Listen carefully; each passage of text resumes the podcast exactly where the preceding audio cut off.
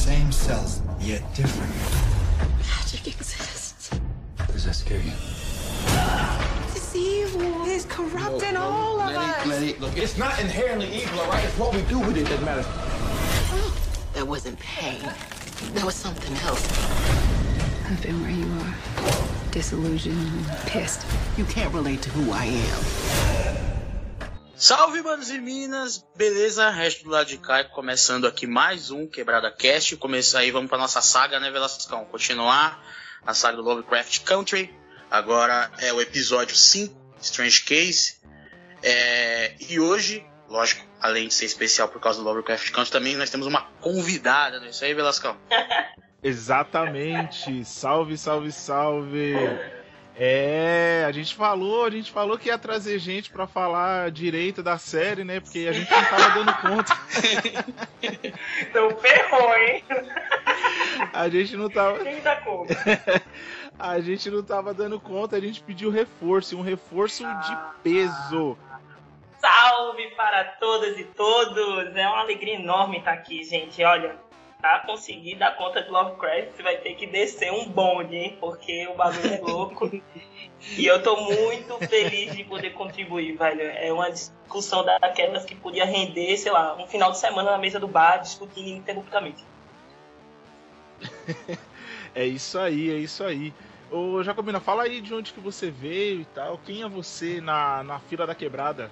Quem sou eu na fila da quebrada? Gente, é, eu sou, eu faço um trabalho, é, tenho um podcast chamado Negras Linhas, que é um podcast que eu tento desenvolver assuntos que não são necessariamente, sei lá, são questões raciais, mas que tem a ver mais com nossa visão com o mundo, né? Nossa visão de mundo é, de uma maneira descolonizadora. Então é para tentar destravar mentes mesmo e sentidos e é por isso que ver Lovecraft é me dá milhares de ideias de muitas coisas que eu já quero produzir, que eu tô super feliz de estar aqui.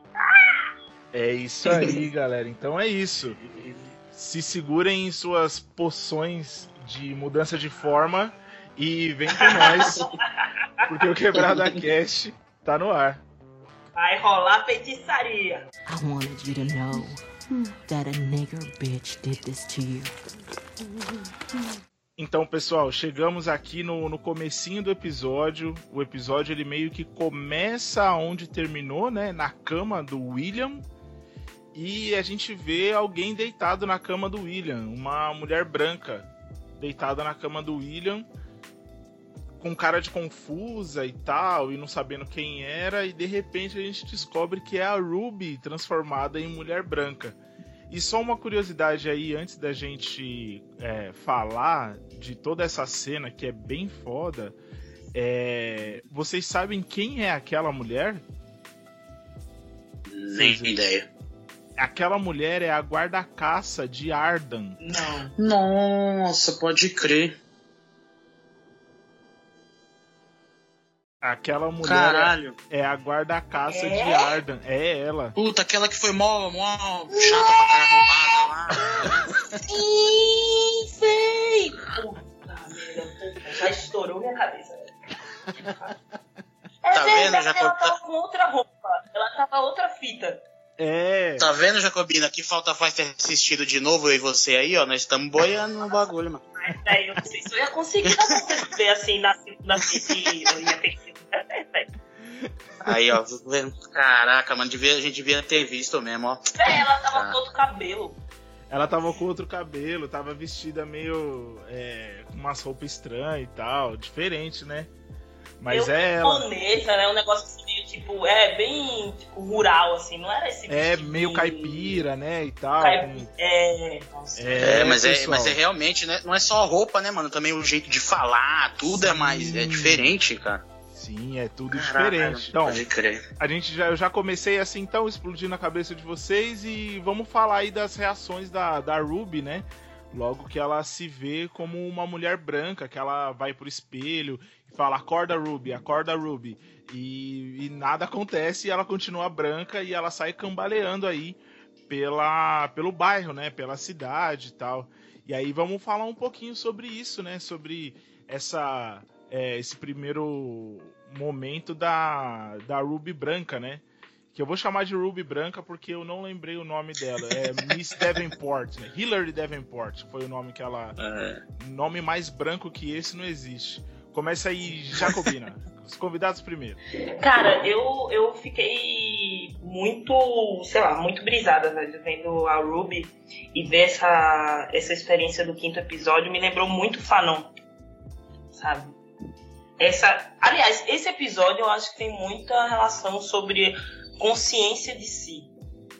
Tipo, os personagens vão se desenvolvendo e vão demonstrando que níveis de consciência, sabe? Que níveis de consciência foram, sei lá, eles foram construindo e, e que chegaram a ser essas pessoas. E isso é o incrível do Lovecraft, eu acho também esse episódio, é que ao contrário da narrativa é, colonial, né, que existe o bem e o mal, você olha para Ruby e vê que tipo, tipo não, velho, é, ali naquela pessoa está o bem e o mal, ali está os desejos, as vontades, a, a fúria.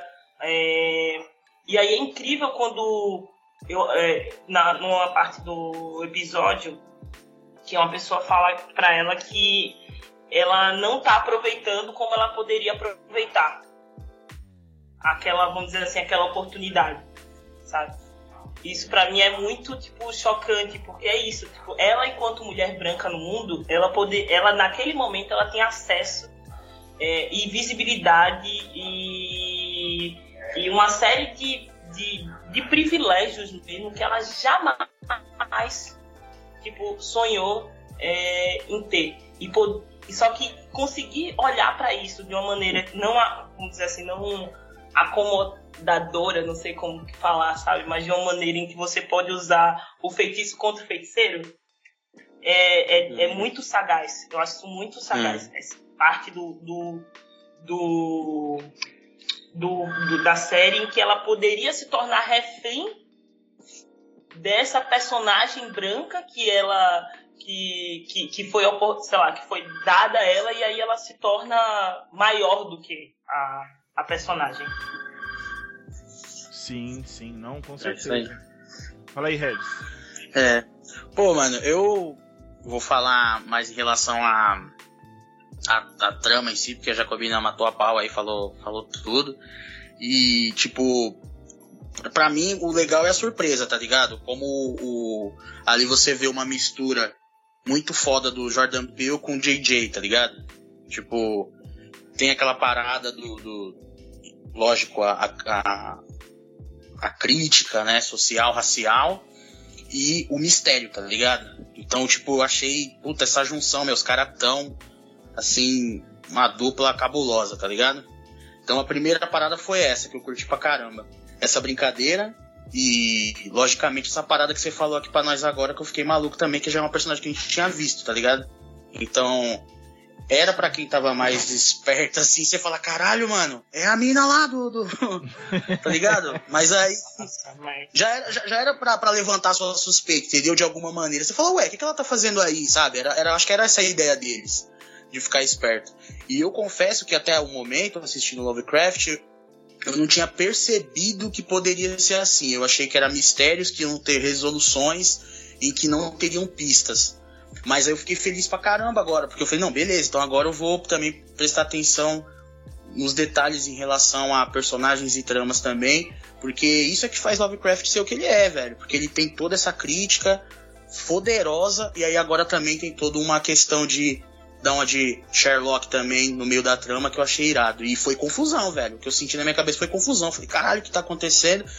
A parte de crítica é incrível, lógico. Ela é óbvia, porque hoje a gente vive num mundo que a obviedade é necessária, tá ligado? Então quando é, tem a treta, né? Tem a treta dela com o moleque, que o moleque tenta ajudar ela e a polícia já vem, dá aquela, aquele que procó louco lá, Sim. né?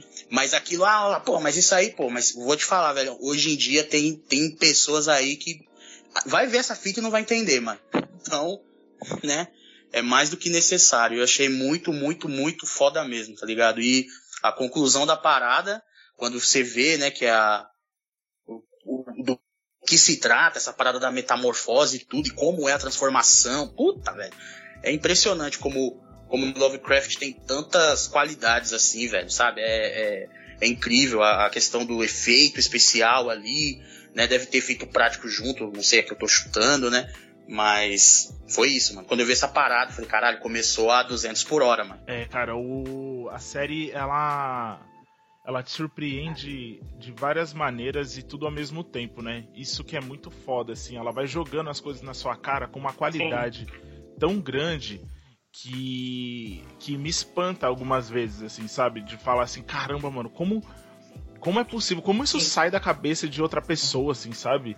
Tipo, o lance da metamorfose. Porque assim, tem a metamorfose em si, tem. Eles já jogam na sua cara a, a, a diferença de tratamento é, com, a, com a mulher branca num bairro negro e, e, a polícia já chegou esculachando o moleque, tá ligado? O moleque tava querendo ajudar ela, a polícia já chegou esculachando, não sei o que, chamando o moleque de animal. Tipo, ah, você não precisa defender esse animal. E, e isso daí, cara, ela e, e, tudo isso, e olha como, como é louco também a. É, a interpretação, né? A gente, a gente vem destacando uhum. aqui no, nos episódios é, várias vezes a, a atuação dos atores, assim. Eles são muito bons. E, toda, e quando tem o, Sim. o momento do, do policial, tipo, quando ele vai bater no moleque, você vê a expressão de desespero dela e você fala e, e você percebe que tipo, ela não, não, pera, tá tudo bem calma, tá, eu tô bem aqui, ele só tava querendo me ajudar e tal. Sim. E aí ela meio que apazigua as coisas, só que ela tá sentindo aquilo, e ela até vai falar isso depois, é, quando ela tá na cama com o William, ela vira e fala para ele assim: eles não estavam com medo de mim, eles estavam temendo por mim, que é uma coisa que nunca aconteceu. Né? E ele até fala, eles começam a te tratar como um ser humano. Que nunca acontece. Que nunca acontece. Sabe? Uhum. E isso daí é muito e foda. Tem uma coisa que eu acho bem simbólica, assim, é, que é a saída do quarto episódio para a entrada do, do quinto, que tem a ver com algumas experiências, por mais que se fale de uma de uma série de época, vamos dizer assim, né, de assim, um outro momento histórico, mas ele, o, eu acho que uma das coisas incríveis do Lovecraft é conseguir é, construir empatia com experiências que poderiam ser em qualquer momento histórico. Então, tipo, quando eu vejo a Ruby acordando e eu e me lembro do diálogo dela no quarto, no final do quarto episódio, que é aquele diálogo clássico entre mulheres negras, clássico, que é tipo, velho, eu não vou cair nessa cilada, eu não vou entrar na sua, você não vai conseguir o rolê.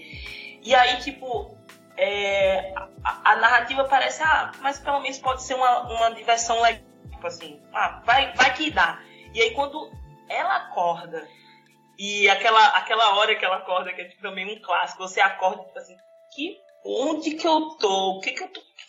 E a pessoa olha e ela não acredita, tipo assim, que merda, tipo assim, Aquele, imagina você ir tomar uma, sei lá, sabe? A, a, sensação que eu tenho do, entre o final do quarto episódio e o início do quinto é: imagina você tomar uma cachaça, assim, tipo, dessas, assim, tipo, você acorda, você não sabe onde você tá. Você sente que tem alguma coisa estranha, mas você não sabe se você está sonhando, se você está viajando. Você sai da casa, você vai para a rua e você ainda está tentando entender é, o que está acontecendo, mas quando o policial aborda aquele jovem, ali ela não. Ali eu acho que é uma coisa de um choque, a realidade mostra, tipo assim, sabe? A realidade vem à tona, tipo, não, você não tá sonhando. E se você não se posicionar, aquele moleque poderia ter sido espancado, sei lá, brincando, sabe? E aí é quando ela dá conta, tipo assim, não, não, não, não tô, tô bem, tô bem, tô bem. Então ali eu sinto uma coisa do tipo, acorda. Tipo, é, tá, tem, existe uma coisa mesmo diferente, você não tá brisando existe uma coisa muito diferente. É. É, é legal também, tipo, é, perceber se essa parada que a Jacobina tinha falado de, de controle, né? De delas ficar algo maior do que, do que a, a, aquela metamorfose e tal. É isso, né? Um momento tão confuso e a Ruby teve o discernimento ali, né, cara? Isso, é, isso dá um, um, um engrandece a personagem pra caralho, né, velho? Tipo, porra, ela tá numa situação ali que essa, porra, muito, velho. Pensa, ela tá daquele jeito, esse esquema aí, né? Que a Jacobina falou, pô, tá daquele jeito, pô, o que tá acontecendo, tá não sei o quê. Mas deu aquela fita, ela falou, pô, pô, peraí, não, não, beleza, não fez nada, tá tudo certo, tranquilo. Então, tipo, isso é muito foda, que já mostra esse, o começo desse controle, né? E, e além de, também, lógico, de da gente perceber a Ruby ali, né, cara? Tipo, porra, ela é foda. é muito do caralho. velho. E tem uma outra coisa na Ruby é, que me, me lembra a, a Audrey, Audrey Lorde. Porque ao mesmo tempo que ela experimenta a vivência de estar numa pele, a consciência dela é pele negra. Só que essa consciência não é uma consciência linear. Tipo assim, agora eu para fuder nos brancos. Não é isso. Assim, durante um tempo, ela ainda está se entendendo como sujeito com uma nova pele naquela, naquele lugar. Então, vê, por exemplo, como aquelas mulheres da loja é, se comportam com ela, ou induzem ela, ou em até determinado momento da série. Eu acho interessante como que ela parece que, que vai ceder, sabe? Porque é como se você fosse, sei lá, é como se ela tivesse uma poção né, ali mágica, ela tá numa pele e, e, e, e ela poderia tranquilamente, vamos dizer assim, muitas aspas, se vender para aquilo, sabe? Ela assumir Uhum. mesmo assim. Sou branca, sou agora eu sou. Não importa o que eu fui, importa que eu sou agora. Sou branca. E o mundo está dialogando com ela neste sentido. Mas a consciência dela é, ainda está viva, né? Tipo, A consciência dela manter-se negra é fundamental para ela viver essa experiência, estando numa pele branca, e perceber como que as pessoas são ardilosas, como elas são mesquinhas, como elas são bizarras. E aí isso faz com que ela tome, eu acho, o controle sobre a própria personagem, não a personagem tome controle sobre ela. Nossa, é verdade. Isso, é. Eu, eu, eu confesso que eu fiquei, eu fiquei com essa parada, mas é que tá, quando você tem uma, uma- Você gosta da personagem, né? Eu gosto da personagem da Ruby pra caralho. Aí eu fiquei nesse bagulho e falei, não, Ruby, volte para a luz. Tipo, eu vi essa parada que a falou, tá ligado?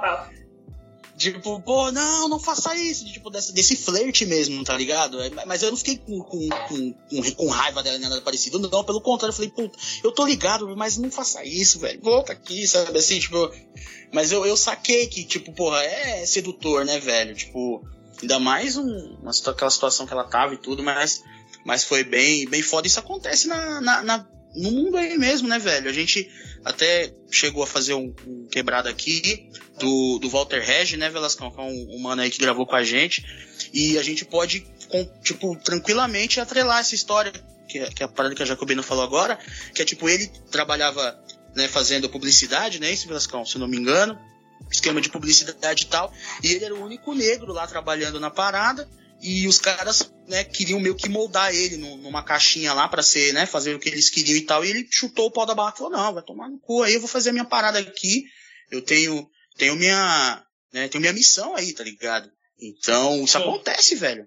Isso acontece, Sim. acontece com todo mundo, é muito foda, velho. Olha, é muito foda essa série, você tá louco. É, pessoal, e esse foi só o primeiro bloco. I wanted you to know that a nigger bitch did this to you. No episódio anterior, ó, tá aparecendo Privacy on Lovecraft Country. É... no episódio anterior, a gente vê o Montrose passando a lambida no pescoço da Yahima e matando ela, né? É, E aí ficamos todos muito tristes, porque, porra, Yahima tinha era um personagem que a gente nem conhecia, mas já considerava pacas. E veio a falecer aí, que o Montrose matou ela pra proteger o Tic, né? E aí o Tic entra no quarto, entra no quarto deles, no quarto dele e, e vê o Montrose lá com a mão suja de sangue e descobre, né, que ele matou a Yahima. E aí o Tiki, ele sova o pai dele na pancada. Literalmente. Quando vocês me ouvirem Nossa. falar que eu quero sovar alguém na pancada, vocês lembrem do Tiki batendo no Montrose. Que é mais ou menos aquilo ali. É. Então ele, a gente vê. A gente vê o, o Tiki batendo no Montrose. A Letty não consegue segurar ele. Tem que entrar mais três caras dentro do quarto pra tirar ele de cima do Montrose. E, e a Let. E ele sai correndo, vai lá ver se a Let tinha tirado foto das páginas, né, do, do, do Titus. E ele começa a gritar com a Let, gritar, gritar, gritar e ser bem cuzão. E ela, ele chega pra ela e fala assim: Eu quero saber, eu quero saber se você tirou as fotos e tal. E aí ela tá parada na porta, tipo, ela, a postura que a Junice mulher. Gente, por favor, vamos falar só dessa. Ela tem uma. Essa cena, ela tem tipo. A parte dela deve ter uns 3 segundos. Mas ela passa tanta coisa ali. E aí ela, a gente olha, a câmera vai para baixo e a gente vê que ela tá com um taco de beisebol na mão, pronta para parar ele a qualquer Uhum. custo. E isso é muito foda. Sim. Então, é, e, e assim, então são duas perguntas. O Tiki vai continuar sendo cuzão pra sempre? E a Let, ela é o- a personificação da perfeição em personagem? Fica aí pros nossos debatedores. Acho que Pode o. Lovecraft já provou que perfeição não existe. Boa. Eu acho que É. quando você chega nessa parte do episódio, você já sabe que tipo, não tem ninguém linear. Não tem ninguém que é santo, bom, vilão. o- Exatamente. Os personagens eles transitam, dependendo dos seus interesses. Eu acho que nesse momento, é, o, o personagem ele tá. Tipo assim, quando eu olho pra Letty, é, eu vejo tipo, a indignação e o ódio que eu vi em várias mulheres, assim, lá, na minha vida, de quando você se defronta com alguém que é seu aliado e o cara é cuzão, sabe? O cara é escroto. E você quer, meu irmão, pegar aquele taco e sovar até aprender a deixar de ser moleque. Porque você tá ali também lutando junto. Só que eu acho que é esse momento do começo aí, quando ele. Quando. Essa coisa que, que eles estão numa missão, mas ao mesmo tempo não é que todo mundo tá ganho pra missão. Né? Ah, você vê que o pai dele, tipo, em vários momentos quer tipo, que pare, que não vá, não dê sequência, porque é um caminho muito difícil, complicado, denso, sabe? E ele tá vendo que o filho, isso pode resolver o próprio filho. E eu acho que naquela hora que o cara tá, tipo, cego, sabe, com a estratégia, que, tipo assim, eu quero a porra do, do livro, tá ligado? Eu quero a porra da história, eu quero resolver isso. E não percebe tudo que está em volta, que não é ele o herói, sabe? Eu acho que nessa hora a Led tá, tipo assim, que imbecil. Ele acha que vai salvar. Ele é o salvador. Tipo, você não é o salvador porque você tem um, um sangue mágico, sabe? É bem isso mesmo. Eu, eu acho que ali é o pico, né? Da, eu acho que a, a Letty, ela fica pistola porque ela fala, mano, ela não, né? Ali, lógico que é um personagem, ela não sabe, mas é como se ela falasse assim, mano, no episódio anterior eu já te falei que a parada tem a ver com todo mundo, mano. Todo mundo aqui passou perrengue, todo mundo passou pela fita e você, você acha que é só você. Não é só você. Seu tio foi, tio Jorge foi pra vala, bateu as costas no céu, tio Jorge. Aconteceu um monte de fita aí, mano, tá ligado? Então para Sim. com essa porra, mano. Aí o que que ele faz? Faz essa merda de novo. Ela fala, mano, não acredito, acabei de falar com o cara, velho. Porra, esse maluco tá atirando. Peraí que eu vou pegar um taco de beisebol ali. É isso, velho. é essa, essa fita, mano. Pegar um taco de beisebol e chamar mais uns caras lá pra, tá ligado? Pra gente fazer o serviço. Porque, Porra, mano. Mas a, a, a cena. Parece em um samba, é- né? é- Eu, eu me lembro de é- um samba. Chegou em casa outra vez, doidão.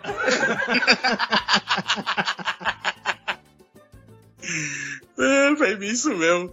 Mas, tipo, o louco, mano, é, é essa fita, porque é, aí depois, isso é que é o louco, né, mano? É um. É um mas pra Tem uma coisa também. pose tudo, né, meu? Puta, velho, o cara se ferrou muito nesse episódio, né, velho? Ele vai indo pro poço assim. Depois, mais, quando a gente for falar, ele tem uma, um momento ali de, de sossego, né, velho? Ali e tal, mais pra frente. De, de, de se encontrar, né? A gente pode dizer assim. Mas até ali é foda. E, e aquilo, né? É pra, eu acho, né? Penso eu. É, que é realmente pra gerar esse conflito na gente, né? A gente tem ali vários personagens, e o Lovecraft também brilha nisso pra caralho, porque a gente ficou aqui o primeiro bloco todo falando da Ruby, agora a gente tá falando aqui da, da Letty, do, do Montrose e do, do Chick. Então, tipo, você meio que. Lógico, você gosta mais de um, gosta mais do outro tal, não sei o quê, mas você tá querendo que todo mundo se, re, se, se, resolva, né, velho? Que, porra, resolve no xadrez aí, mano. Não precisa tretar, tá ligado? tipo. Então é, é tipo essa fita. Eu acho que é de propósito que eles fazem esse tipo de coisa. O Tiki aqui a gente percebe que ele né, foi mais um, um, um para mim foi mais um degrau de, de humanização, a gente pode dizer, do personagem, né? Ali foi mais um, um passo. E, e o Montrose era uma questão de também você ficar em conflito, sei lá, pô, você, mas, você matou aí a rima, sabe? Mas aí mesmo assim eu fiquei, falei, porra, mas também fazer isso aí é foda, tá ligado? Então, tipo, é pra gerar esse conflito, eu acho. Eu acho que é proposital. E é muito, muito bom que tenha isso, sabe? Eu acho muito foda você colocar tantos personagens bons em conflito entre eles e, e na verdade você não tá torcendo necessariamente para alguém, você querer que eles se entendam, tá ligado? Eu acho interessante da, da, própria, da própria série, né? Só que da própria série tem a ver com é, como se trabalha bem quando, também quando se fala sobre as relações sociais entre pessoas negras, a família negra. Eu acho muito interessante como a série aborda isso. Porque se você fizer um comparativo branco, uma coisa meio sessão da tarde, os papéis sociais são muito bem definidos e quando tem brigas, né, é uma coisa sempre muito ah, bem diabeticamente açucarada, sabe? É uma coisa meio. Aí tem o amor da família, e depois eles brigam, aí depois a mãe vai lá e conforta o pobre filho, lá, lá, lá. Sabe? E essas coisas parecem tipo uma, uma, uma narrativa muito cansativa, sabe? Quando eu vejo Lovecraft, você vê como que aquelas relações sociais elas são humanas mesmo. Né? Não tem de fato linearidade. Tipo, tem quebra-pau, tem porrada, tem vontade de matar, tem tipo, vontade de abandonar. É, aquelas pessoas falharam mesmo, elas cometeram violências.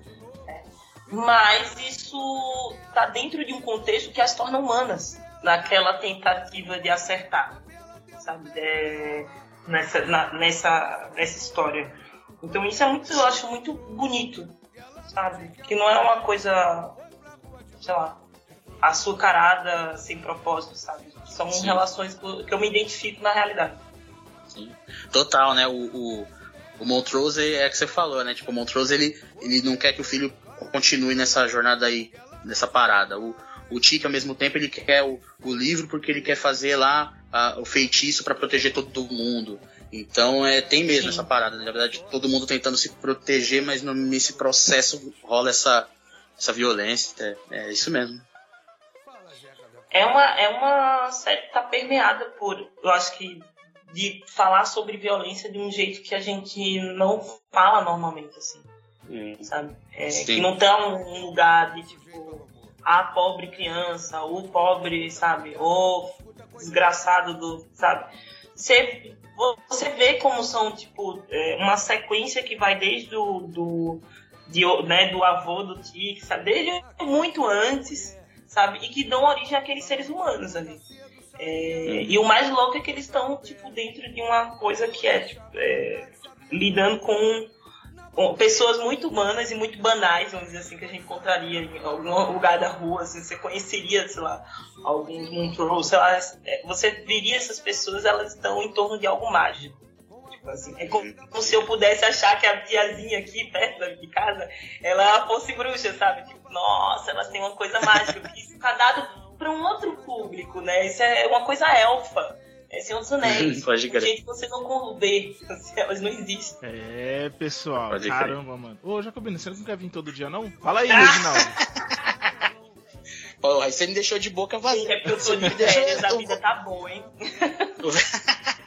Velasco me deixou de boca vazia. Eu ia fazer o convite já, agora pô, fiquei sem nada pra falar. Pô, tá, a gente tem cafezinho, tem bolo, às vezes rola uns biscoitos.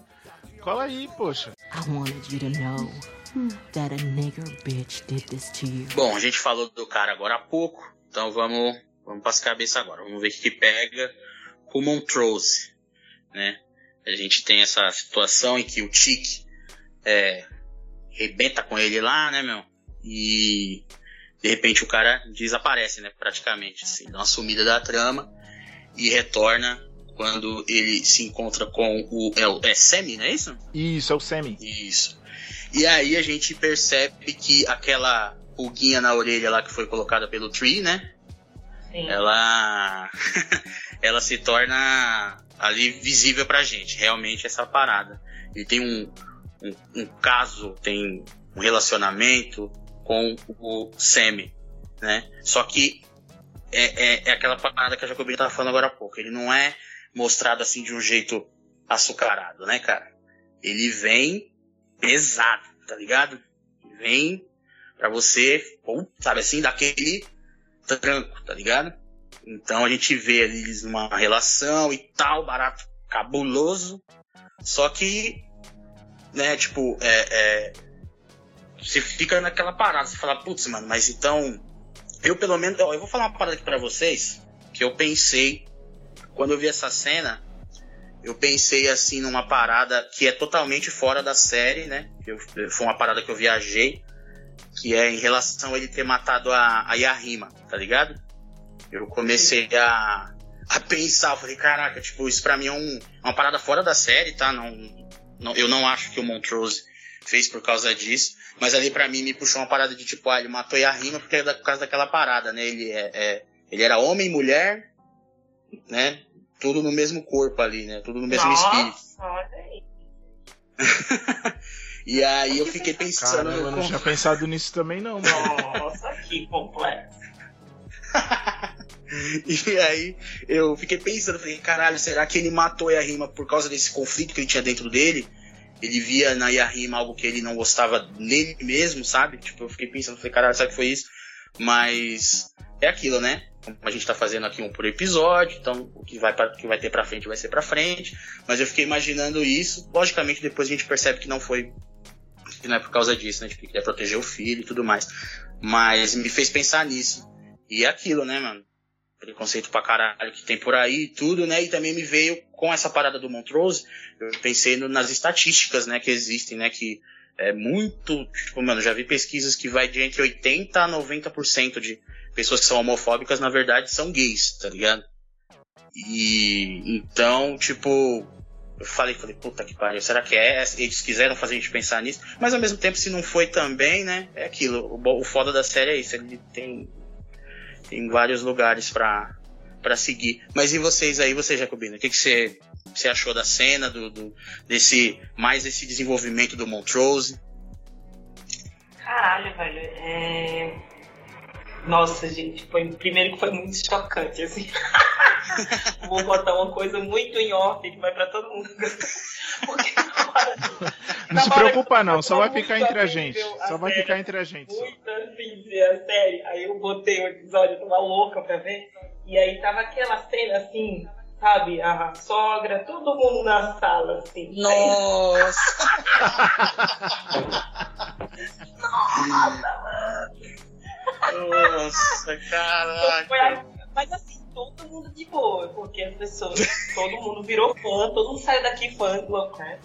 Mas É, foi aquela sim. cena cheio, assim, aí essa cena, eu, puta caralho.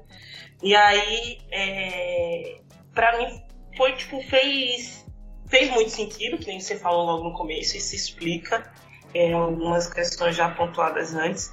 É, sobre a sexualidade, a orientação sexual do Tique e tal, e como isso, né? É, isso tinha algum. Tava lá ali em algum momento, mas ainda não, tá, não tava explicado. Ao mesmo tempo que eu, eu acho que a cena ela humani, humaniza o Montrose, eu acho assim. É, é quando você vê tipo, aquele cara durão que espancava o filho, que, sabe, é, que tinha um discurso, sabe, todo errado, mas tinha um discurso, ele é igual a. É isso, eu vejo ele em várias pessoas, assim, tipo, eu olho pra esse cara e vejo, tipo, nossa, eu conheço ele em vários lugares, sabe? É, e eu acho que é uma questão incrível esse episódio quando se fala sobre a masculinidade. Isso é interessante, sabe? São, não, não é que o Kill, o Montrose, o Tick são todos homens, mas eles expressam masculinidades distintas. E isso, essa cena, para mim, foi a, a cena que, tipo, o, o que torna aquele sujeito único. Tipo assim, ele, é, ele não é somente o pai, não é somente o beberrão, o que torna aquele sujeito único? Aquele sujeito que demanda também desejo, amor, que, sabe, querer, e não somente porrada, é, crítica e, e, sei lá, violência, assim, sabe? Então eu vejo o desejo ali, tipo, isso humaniza para mim o, o, personagem. Mas é uma questão sobre a masculinidade. Assim, por que, que ele não pode expressar, sabe? Não pode expressar nem com seu próprio filho. Exato. É, então, né? Nossa, mano, essa cena. Eu, eu assim, acho que todo mundo ficou mega chocado com essa cena, assim, chocado no sentido não o sexo em si, mas a forma Sim. com a qual ela foi demonstrada, né? É, eu até coloquei aqui na, nas anotações. É, é, um mix de, de coisas que acontecem nessa, nessa, nessa cena que você sai dela meio chacoalhado, assim, sabe? Eu, eu, eu tenho um negócio que às vezes quando eu assisto alguma coisa que me deixa muito pensativo, eu começo a ter é, espasmos cerebrais, assim, meu corpo todo fica tremendo e minha cabeça fica tipo. Eu não entendi muito bem o que, que tá acontecendo, tá ligado? E, e foi meio isso que aconteceu, assim, tipo. A... Tem, tem muito afeto ali, é. tem afeto escondido, tem um afeto que é, ele não quer, ele não, na cabeça dele, ele não pode pôr para fora, né? Porque quando o Semi vai beijar essa, é. essa parte é muito foda. Porque ele goza e aí o, o Semi vira pra beijar ele. E ele meio que vira o rosto e segura o rosto do Semi. E aí ele vai fazer sexo oral no Semi. Tipo, não, agora não dá. Porque o beijo ele tem essa. Simbolismo, né? Essa outra conotação. Esse outro simbolismo, exatamente. O beijo ele, ele é mais profundo do que o, o sexo, só o sexo, que nem foi como ele chegou lá, né? Porque ele chegou, é, abriu, o Semi abriu a porta, ele já foi tirando a calça e o, o Semi já entendeu que era isso também que ia acontecer e aconteceu e foi só isso, assim, sabe? Só que quando chegou na hora de beijar, ele não se permitiu ser beijado. E isso daí é um negócio que me deu um nó na garganta, uma vontade de chorar, porque tipo, caramba, ele ele quer esse afeto, só que ele não se permite ter esse afeto, sabe? Cara, isso daí é sensacional. Como o personagem é, coloca a gente dentro da situação, né? Como a gente começa a partir desse momento começa a enxergar o Montrose de outra forma e várias fichas, pelo menos na minha cabeça, começaram a cair a partir disso, né? É, como a Jacobina e o Regis também falaram, o lance dele é, de espancar o filho, de querer falar para ele que o mundo era duro e não sei o que, tem tudo a ver com essa cena, né? Tem tudo a ver com a não permissão dele mesmo de sentir, né? Isso é muito foda, cara. queria dar um destaque aí pro Michael K. Williams e pro John Hudson Odom, que faz o Semi na, na série, né? E queria puxar a orelha também de uns sites brasileiros aí que não relacionaram o John Hudson Odom no elenco da série. Tem personagem que aparece uma vez e tá lá relacionado todos os personagens brancos. Eu queria só deixar esse destaque porque o John Hudson Odom ele tem um papel fundamental para que a gente entenda o personagem do Montrose. Então, é, o destaque para os atores e um puxão de orelha nos sites aí que, ó, tamo de olho, hein, caralho. Tive que procurar o nome dele em site gringo, mano, para conseguir achar. Pode, pode crer. E só destacar também a música que toca no momento lá também, que é bem foda, assim. Tipo, Fantástico. É, é tipo um contraste cabuloso, assim, tá ligado? Mas é isso. Ai, né? gente, como que vocês estão depois dessa? Nossa. Nossa, mas sabe que depois que eu vi, assim, vendo o episódio inteiro, eu entendo que essa hora é a hora que você- a gente, sabe um cubo mágico? A gente consegue completar uma, uma face do cubo, mas ainda tem as- os três lados para resolver. É, essa é, é isso, tipo, eu olho para essa parte do filme, do, do- da série, e vejo que todos os personagens, tal como o Montrose, estão também é, sei lá, tentando resolver esse cubo mágico, sabe? Tipo, é, cada vez mais aparece melhor como que a consciência dos personagens ela, ela vai se formando. Não é que justa, é, é, tipo, de repente a pessoa se torna consciente. O, mais bonito, eu acho, desse episódio é como você vê a consciência sendo transformada. Sabe? Ela, ela se criando, se gestando nas experiências que esses sujeitos eles vivem em cada uma das situações. Isso é verdade. Ali, sei lá, o, o- a parada, ele é, assim, ele é meio que levado a, a, a- porque vai passando, né, ele faz sexo com, com o Sammy e tal, e aí ele vai sendo levado a ficar cada vez mais com o Sammy, entrando, né, vai indo pro mais Sim. próximo dele, cada vez mais, cada vez mais, porque não tem mais o que, o que ele fazer, né, ele teve a briga com o Tiki, então ele saiu da casa dele, então é muito bem construído mesmo. Tipo, é o que a Jacobina falou, não é do nada, mano. Tá ligado? A gente já tem o background dele, da infância dele, como ele, né, já falava com, com o Jorge e tal, tipo, conversava com ele, né, falava do pai e tal, não sei o quê. E aí tem toda essa questão também, relacionamento com o filho problemático. E aí, de repente, acontece daquele, vamos dizer, aquele, aquela gota que transborda o copo, né, meu? E aí Sim. o cara fala, ah, mano, agora eu vou, vou seguir aqui. Eu ficava negando toda hora, escondido, caralho, não sei o quê, mas agora foda-se.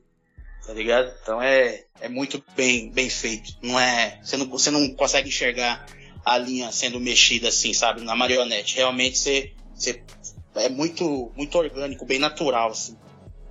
E tem uma outra coisa é, para lá, só para contribuir também nessa discussão é que aquele ali é um espaço de aceitação, Hum, porque em todos os outros espaços ele vai ser criticado, questionado, ele vai ser, né, colocado contra a parede. Ali ele chegou na porta do Semi e tipo é isso, ele foi tirou a calça tal, tipo ele não precisou falar nada, ele não precisou se justificar em momento nenhum porque ele, sei lá, porque, sei lá, talvez ele tivesse um bom tempo longe ou qualquer coisa do tipo, nada. Ele não precisou nem se justificar porque ele não beijou. Nem isso. É. Então, a, essa coisa que é das relações sociais, que é tipo um espaço em que você possa ser aceito, vai criando as condições para que depois ele se sinta muito mais confortável. E aí, tipo, já tô na merda mesmo, né? já se fodeu, né? Então é isso aí, gente. Então vamos tomar uma cerveja, vamos dançar. Porque é a vida. Exato. Ai, gente, 1 minuto e 50 tem essa cena que a gente falou durante meia hora, tá? É isso aí, Lovecraft Country. Ajuda nós mesmo. Pra quem, pra quem não gosta muito do podcast longo, é isso aí, gente. Não dá pra fazer um podcast de 10 minutos. Não dá, não Mas é dá, cara. Não dá. A gente até tenta, mas não é sempre que funciona. I wanted you to know that a nigger bitch did this to you. Bom, agora a gente vai voltar pra, pra, dona, pra dona do episódio aí, né? Senhorita Ruby. E, e vocês lembram que no episódio anterior, foi no, foi no anterior, Regis, que ela foi até a loja de, de departamento, né? Pra. Não, não, foi no anterior, que, que ela até fala da terceiro, corrida de não foi? ratos e tal, que é quando ela vai pra cama com o William. Foi no anterior, que ele encontra ela no bar e tal. Não, sim, mas que ela. mas, mas, mas. Não é na terceira que ela tenta entregar, que ela vai lá pra ver se tem o trampo e já contrataram a mina. Ah, é verdade, é verdade. Aí no quarto ela tá lamentando isso, eu acho. Isso. Enfim, enfim, é, talvez a nossa linha do tempo esteja muito louca na nossa cabeça, mas vocês entenderam. É, E aí ela, vestida de, de Hillary, é, Hillary, eu acabei de falar o sobrenome esqueci. De mulher branca lá, ela consegue o emprego de assistente do gerente, né? E é até engraçado porque ela, ela leva o currículo dela, provavelmente mudou o nome e tal. E, e aí ela, o cara vê as qualificações dela e ele fala assim: Eu tenho que tomar cuidado para você não tomar o meu emprego. Porque, obviamente, ela tinha mais qualificações do que ele.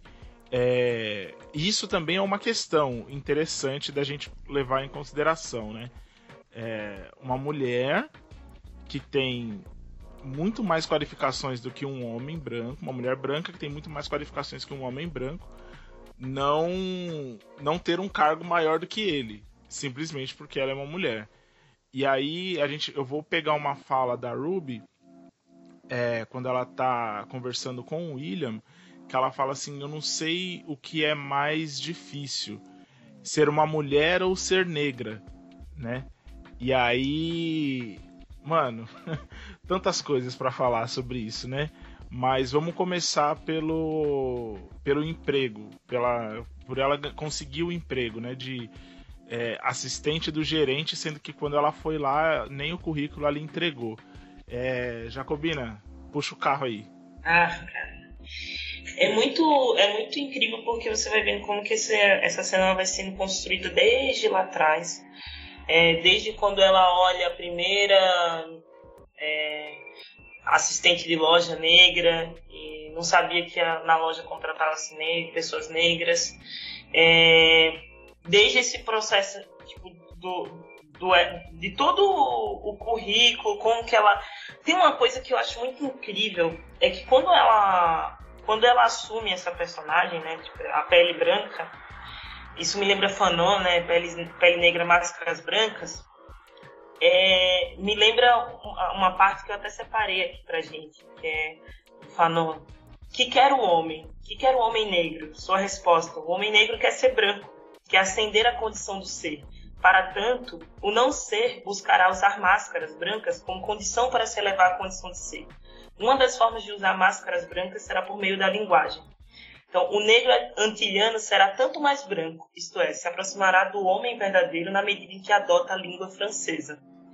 Eu acho que toda a nossa experiência é de poder mediar assim, da negritude na, nessa condição de colonialidade, é de você tentar mediar com o mundo branco. E ali ela está na condição perfeita disso, né? Ela, ela tá, tipo, é, é, tipo, ela é uma outra pessoa. Assim. E ali quando ela é aceita, quando ela é vista, é, tipo, quando ela assume um cargo de gerência, nossa, gente. Tipo, o simbolismo que tem isso para, inclusive, tipo, quando ela olha para para personagem jovem negra, que eu não me lembro o nome agora, a primeira assistente de é, hoje. A Tamara. A Tamara, exatamente. Quando ela olha para Tamara, só que ela não é mais a, aquela que perguntou se a loja é, aceitava pessoas negras para trabalhar. Tipo, agora ela é a gerente. E ali eu tive muita preocupação com aquela cena. Tipo, o que é que ela vai se transformar? Sabe? Será que ela vai assumir a postura mesmo de, de capataz? É, ou será que ela vai usar daquele espaço para poder ajudar, sei lá, é, a Tamara, né? É, então, tipo, isso é uma coisa que eu acho muito, muito, muito foda, assim, como que ela, ela tem naquele momento a experiência que, tipo, mulher, sei lá, milhares e milhares de mulheres queriam ter e agora ela tá em outra pele e ela pode ver o outro lado. Ah, nossa, é chocante. Ah, mano, é aquilo, né? É o que a Jacobine falou. Aí foi um momento de cagaço também. Eu falei, puta, será que ela vai pro. Né, vai se juntar. vai se juntar ao Darth Vader, né, cara? E ao Palpatine, né, velho? Tipo. mas aí. Mas aí. Mas aí, beleza, né? Tanto que ela até. Ela tá conversando com a, com a Tamara, ela dá uns toques pra ela, né? Tipo, ó, faz isso, faz aquilo, toma cuidado e tal. Mas é. O que eu queria tipo, destacar dessa parte é que foi nesse momento assim que eu mudei a minha impressão em relação a, ao episódio em si. Tipo, de primeira eu meio que que achava assim que é, o episódio era sobre sei lá você poder ser quem você é, né? Mas não é, né, cara? É sobre você lutar para poder ser quem você quer ser, o quem você é, na verdade, né? Então, tipo, foi ali que eu vi, falei, não, não tem nada a ver com, com isso, né, cara? Pra você mesmo lutar, as pessoas não deixam você ascender, tá ligado? Isso aí, lógico, aí a gente tá falando, né, de um cargo, né, num trampo, mas qualquer parada, né, mano? Então, e a luta que isso traz, tá ligado? Conforme vai passando depois dessa, dessa cena um pouco, a gente vai, pelo menos eu, né, fui percebendo isso. A luta que é, a briga que é, aquela parada de um leão por dia, né, velho? Então, o que eu achei foda foi isso. Falei, ah, tava enganado, tipo, né? Não é, não é isso, não é. Ela tava, tipo, já, ela já tinha a condição. Ela já sabia tudo, era muito mais do que o, o próprio, né, próprio arrombado lá que, que era o gerente lá e tal. Então, é isso que eu achei foda, que me deu um, um estalo assim, de tipo, você poder, na verdade, exercer e, e ascender com a sua competência, tá ligado? Sem ninguém te frear, tá ligado? Por causa da cor de sua pele, ou de ser mulher, ou parecido. Então foi nesse momento que me deu estalo. Por isso que eu curti pra caralho. Tem uma coisa também que é a, que é a postura. Tipo, veja a mudança de postura entre uma personagem e outra, sabe? Ela acaba de chegar na loja e vai ser gerente e tal. E, e veja como ela desce as escadas sabe? É como se ela. É, isso é uma coisa que é dada para as mulheres brancas, gente. Você é uma princesa, você anda com convicção, leveza, você domina o espaço. Não é uma a postura que normalmente é dada para nós mulheres negras, é encurvado para baixo. É, é, outro tipo de postura. Então, quando você vê a ver botando o crachazinho na roupa e descendo as escadas, ela tá convicta, sabe? é, de que ela dirige aquilo ali. Assim, que ninguém está questionando, assim, e que ela tem que fazer, sabe, o melhor, vamos dizer assim. E aí ela tem um diálogo com a Tamara que você vê como que é uma... que eu tinha falado para vocês me lembrar, Audre Lorde, que é, por mais que ela esteja com a pele branca ali, a discussão é sobre duas mulheres negras. É, e como que a relação entre mulheres negras é também uma relação de conflito, seja dela que estava querendo forçar para Tamara ser melhor e cada vez melhor, e isso revela uma, uma, um espaço de disputa, é, como que, como de autoridade. Assim, né? Então você Pode vê que nessa crer. hora isso não ajuda a Tamara a se fortalecer. Isso joga mais segurança para Tamara.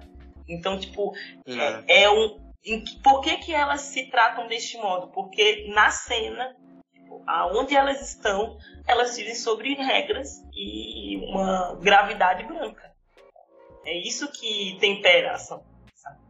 que dá condição para elas. Pode crer.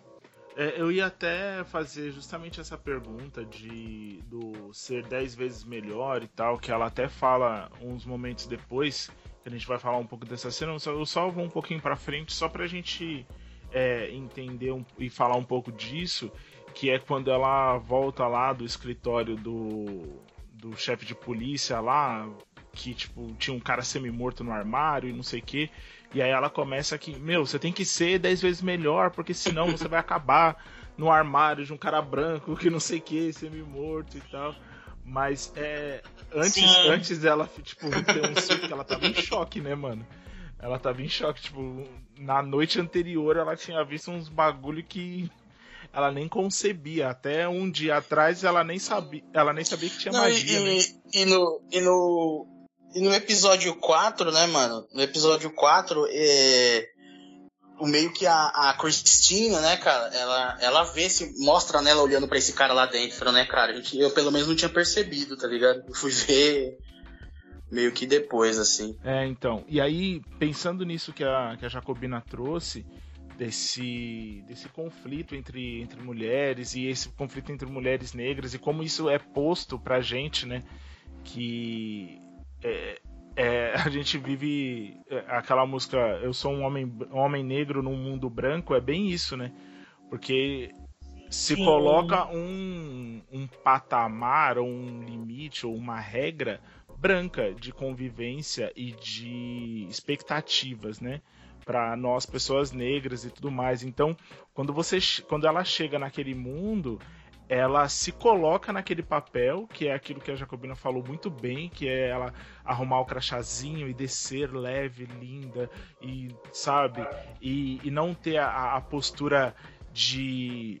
É, endurecida, né? Porque mesmo a Tamara tendo uma postura é, mais esguia, digamos assim, aquele biotipo mais esguio e tudo mais, ela ainda assim ela é durona. Você percebe que a Tamara ela tá numa Sim. posição sempre uma posição de defesa. Quando a Ruby vai falar com ela vestida de branca, ela tá numa posição de defesa, tipo, ai senhorita Davenport, me desculpe e não sei o que, tanto que quando nessa cena que elas meio que entram em conflito, a, a Tamara fala, ah, por que, que você não tava aqui e tal. Ela fala assim: ah, porque Fulana pediu isso, Ciclana pediu aquilo outro, a outra pediu não sei o que. E isso na primeira vez que eu assisti o episódio eu não tinha reparado. E aí eu assisti de novo agora, eu falei assim: caramba, a menina tava trampando pros outros e tendo que fazer Sim. o trampo dela, tá ligado? E, e mesmo assim, a Ruby chega e fala: olha, você tem que prestar atenção, que não sei o que, é, sabe? E tem o lance da qualificação também que eu queria que a gente discutisse que a Ruby ela meio que questiona as qualificações da Tamara, né? Porque a Tamara, a Tamara chega, a Ruby chega, ah, mas com o seu currículo você ia conseguir de qualquer forma e tal, com as suas conquistas acadêmicas, né? Ela fala assim, ah, eu não sei se o segundo grau é uma grande conquista acadêmica e tal. E aí a Tamara Sim. fica meio, a Ruby fica meio, ué, você não terminou o ensino médio? Ela não. Ah, mas você fez não sei o que, não sei o que. Ela não. Aí ela, tipo, dá um passo para trás e, assim, na minha cabeça ela ficou pensando: caramba, ela não tem qualificação para estar tá aqui. Eu não sei se foi muita é, maldade da minha cabeça ou algo assim pensar isso. É, queria que a gente discutisse um pouco esse só essa, esse aspecto da, do currículo da Tamara em comparação com o currículo da Ruby que a gente viu na cena anterior, que era gigantesco, né? Ela fazia é, escola comunitária, fazia curso de economia e tudo mais, tudo mais. Então queria que a gente discutisse só um pouquinho desse, dessa parte, porque ficou é, meio obscuro para mim. Eu queria até, eu eu não falei com ninguém ainda sobre isso. Eu queria até trocar uma ideia com vocês para saber o que, que, vocês acham. Ah, velho, é... eu acho que aí, nessa cena, eu fiquei com uma sensação de passado e futuro, que é tipo, passado. É, a cena me lembra uma coisa meio. Imagina. Vou fazer uma comparação bem esdrúxula, tá? Imagina o Milton Santos, que para ser um homem negro de sua época e ser respeitado, teve que construir tipo, ser o próprio Milton Santos, tipo, assim, ser esta figura, para um jovem negro que acabou de entrar por cotas, sabe, numa universidade. E imagina essas duas pessoas se encontrando, sabe? É, um com um com uma política de ação afirmativa que está naquele espaço e aí vai começar a aprender e o outro que para ter acesso àquele espaço teve que se, vamos dizer assim, se fuder no deserto, assim, tá boa. Para poder estar tá ali. Imagina essas duas, esses dois diálogos, assim. É, é, é um diálogo necessariamente de conflito. A olha, é, é por isso que me lembra muito Alder, nesse sentido de que é óbvio que entre nós, mulheres negras, a gente vai construir um laço de solidariedade que é muito maior que qualquer outro segmento na sociedade. Mas isso não é, minimiza o fato de, desse processo de disputa, que na verdade é aquela coisa do que é preciso para se melhor. Porque senão assim, não vai ser eu que vou estar brigando com você, vai ser os brancos que vão estar te massacrando. É uma coisa meio, sabe, almoço de família, que a tia tá brigando com a sobrinha, tal, tal, tal, e aí ela fala, tipo assim, mas é porque eu quero ser o melhor?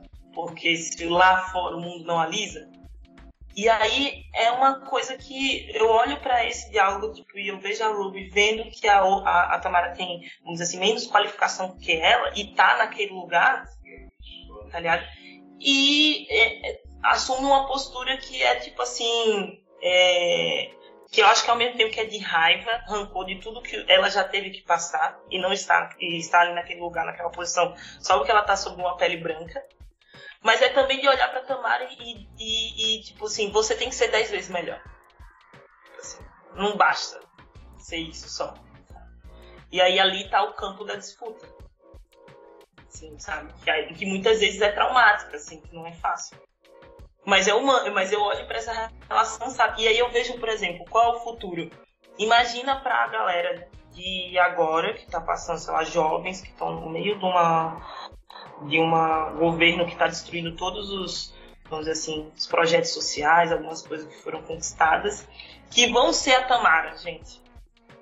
Com uma geração como a nossa que pegou ainda uma, um rescaldinho aí de uma coisinha, sabe? De uma universidade, de um curso, de um técnico, de outro mundo que dava alguns incentivos sociais para você ter, sabe, acesso a determinadas políticas educacionais. Tipo, olha para essa geração que vai entrar, ela é mais jovem, como a Tamara, tá ligado? Ela também sofre racismo, né? Como nós passamos, mas ela tá menos qualificada. Eu olho para isso e sinto o, o, a coisa da Ruby, que é tipo, é desesperador. Uhum. É desesperador. Os brancos vão passar por cima. Sabe? Uhum. E tem. Então é um negócio doido. Eu, desculpa se eu falei demais. Não, não. Não, ah, não que não, isso. Não, não. Não, pelo amor de Deus. É... Pô, eu, eu vou, eu vou falar aqui que eu penso, eu penso parecido assim com a, com a Jacobina. Eu acho que na verdade foi mais. Eu acho que talvez a Ruby, cara, ela tenha. Ela tivesse uma certeza de que por ela estar ali, ela seria qualificada, entende? Eu acho que foi só um, uma parada assim de tipo, pô, mas. Ué, então. E aí, o que que eu pensei?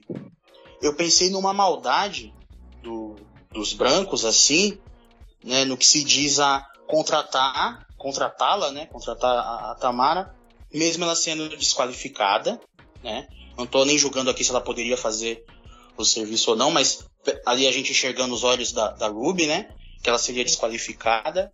E, e tipo assim, ah, vamos contratar ela mesmo que é desqualificada e ela não vai dar conta, e aí a gente, entendeu? Tipo, meio que. Ah. Total. E aí a gente vai. Né? Tipo, meio que, ah, e, e aí eles vão ter realmente a prova de, tá vendo? a gente contratou, uma aí e não deu conta e não era qualifi não tinha qualificação e papapá, pipipi, popopó, entendeu? Eu pensei nessa pegada, tipo, vamos fazer uma sacanagem mesmo. E, e na questão do susto da Ruby foi mais esse mesmo. Ela tinha na cabeça dela que se eles. Tudo bem, era uma só, mas pô, eles vão contratar alguém qualificado para essa uma vaga. E aí quando ela viu, falou, putz, né? É o, uma armadilha violenta. Então eu, eu vi dessa, dessa maneira. Não, coitada de Tamara. Eu olho pra Tamara e fico pensando em Corra, sabe? Coitada, assim. é verdade. Tenho muita pena dela, assim. Nossa, a gente tá na Corra do é. é. é, isso mesmo. É, Mas e, e, e, e, você, Velascão? E você, mano? Não, não, eu sou host, eu só jogo a bomba e saio fora. Eu quero que ah, vocês discutam aí. tá bom. Não, então, mas a, a, na, de, minha parte, assim, foi mais uma, uma impressão, sabe? Eu acho que tudo isso que vocês falaram é meio que, que foi de acordo com aquilo que eu já tava sentindo, entendeu? Da Ruby olhar e ficar tipo, putz, mano, olha, tá fudidaça, não, não tá perdida aqui, sabe? Porque na hora que ela fala, na hora que ela fala assim, ah, mas você não fez tal, tal, tal curso, não sei o que, aí ela, ah, não, eu só. Dava pra ver no olhinho dela, assim, que ela tava muito de gaiato, sabe? E aí, quando a Ruby volta e fala assim pra ela, mano, você tem que ser muito foda, porque senão você vai acabar dentro de um closet com um cara meio morto e um maluco todo costurado e não sei o que, tá ligado? Tipo, dando o alerta mesmo, sabe? É, é dando papo, entendeu?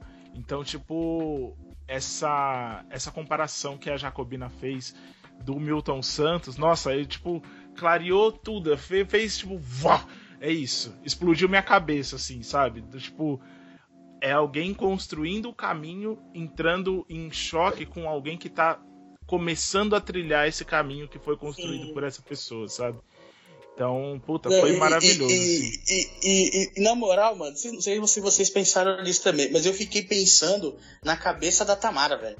Ela falando, mano, O que, que essa branca aí tá falando os bagulho Sim. pra né?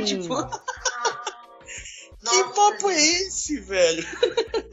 Eu achei, tipo, eu olhei pra Tamara e fiquei, tipo, assim, na cabeça dela, nossa, que trator, velho. Sabe aquelas pessoas, aquela tia que vai tentar ajudar, mas nossa, que trator, velho. Tipo assim, É, Exato. porque a, a gente sabe, a gente sabe que é a Ruby, mas ela não, mano. A tiazinha É. branca, ela falou, mano, que porra é essa, velho? tipo, sim. Crer. essa insegurança, tipo, ela queria ajudar a Tamara, mas tipo, só aumentou a insegurança da menina. Tipo, Exato. não, tá fazendo errado. Não é É. assim. I wanted you to know that a nigger bitch did this to you.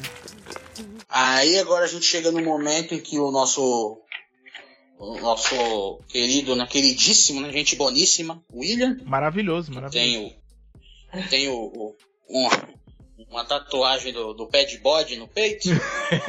E- Ah, deixa eu só falar um Ele- bagulho. deixa eu só falar um bagulho rapidinho, rapidinho. Desculpa cortar aí. Mas é, eu recebi um comentário de que de um amigo meu de que sim, ele transaria com uma pessoa, com uma mina, com o, a tatuagem do demônio no peito. Ele falou que com certeza Ah, ele mas, transaria. não, mas isso aí é uma parada que, tipo, tá ligado? Quem, quem não? Eu acho que você tem que fazer o contrário. né? Quem não? Quem não faria? É o contrário, pô. A Jacobina Isso tá aí aí, ó. Entrou, entrou de gaiata agora. Responde aí rapidão, Jacobina. Sim ou não? Cara, eu acho que depende das circunstâncias.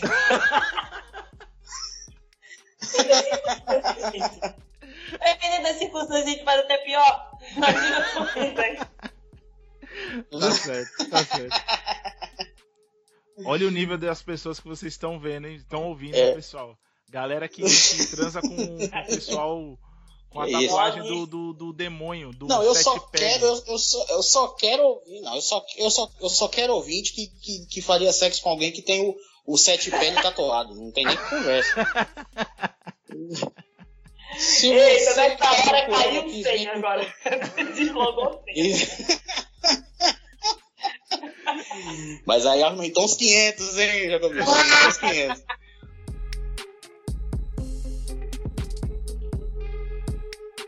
Mas vamos lá, então o grande William, que eu, eu tenho o apelido carinhoso dele de psicopata americano, né? Aí, psicopata americano, ele vai lá pedir um favor para a Ruby, né?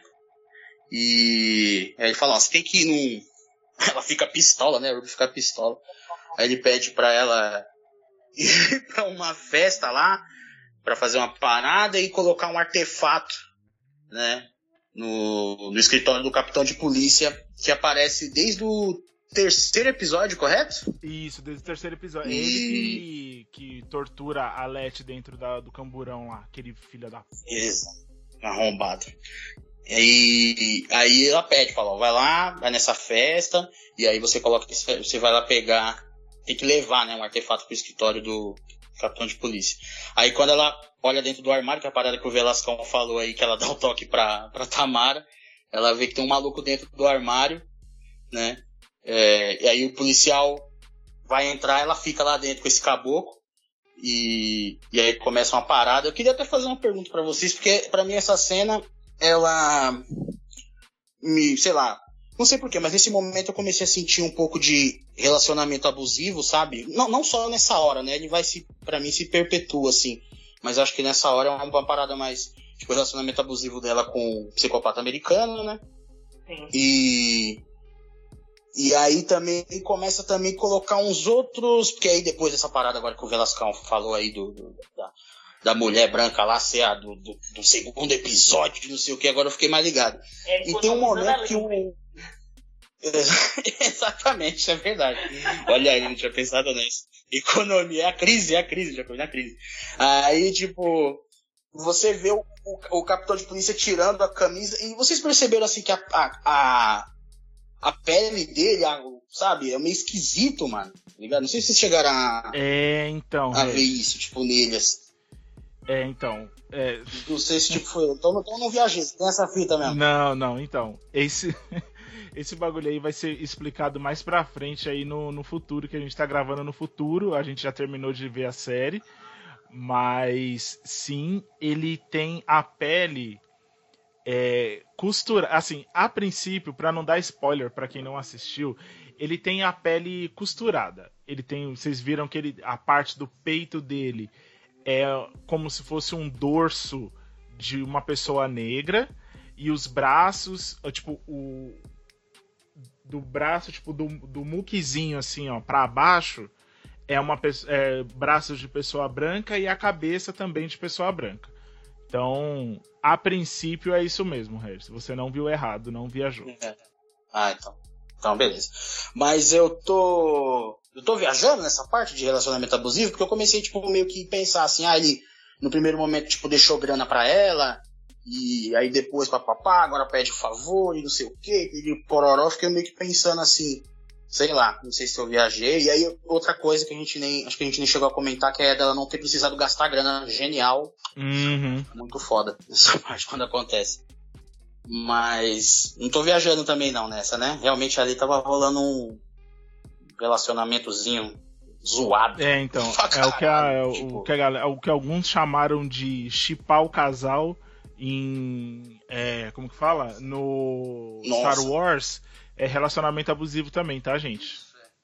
Isso, é. Mas vai aí, Jacobina, o que que. É, é, gente, é que eu tô ainda que eu confesso para vocês que eu não consegui compreender bem essa parte do, do desse personagem costurado. tô até vendo aqui com angústia aqui. É ah, maluco. Porque eu não tinha entendido que. Eu tinha entendido que era estranho, mas eu não tinha entendido que era um tronco de uma pessoa negra com cabeça e braços de uma pessoa branca. Tipo assim, eu não tinha entendido isso. É, mas sobre a Ruby e o William, é, eu com certeza, tipo, ali ela tá. Ali ela percebe que, que não era assim. Não era não era de boas. Aquela pergunta da Ruby que ela sempre fazia assim: você vai querer, tipo assim, isso não vem de graça. Ela sabe que é de graça. E é nessa, e é nessa hora que ela, é, que o William ele, ele assume essa postura que é tipo, eu vou cobrar porque isso não é de graça. Né? E aí é uma postura abusiva. Né? Você vê que a, que a Ruby ela estava é, preocupada sei lá, tipo, das consequências que ela poderia sofrer com isso, e aí ele e aí tem uma postura possível. Que é tipo, não, mas você vai fazer. É. Isso vai se estendendo durante outras partes do, da série, sei lá, que é, é, essa relação, que ao mesmo tempo que é uma relação de, de, de assim, de que eles estão juntos, mas é uma relação que não é ok, assim, né? Que você vê que tem uma crise ali. E Velascão? Não, total total e e esse, esse lance esse lance do, do William é, eu acho que esse lance da escolha, tipo, ai, ah, você pode fazer o que você quiser.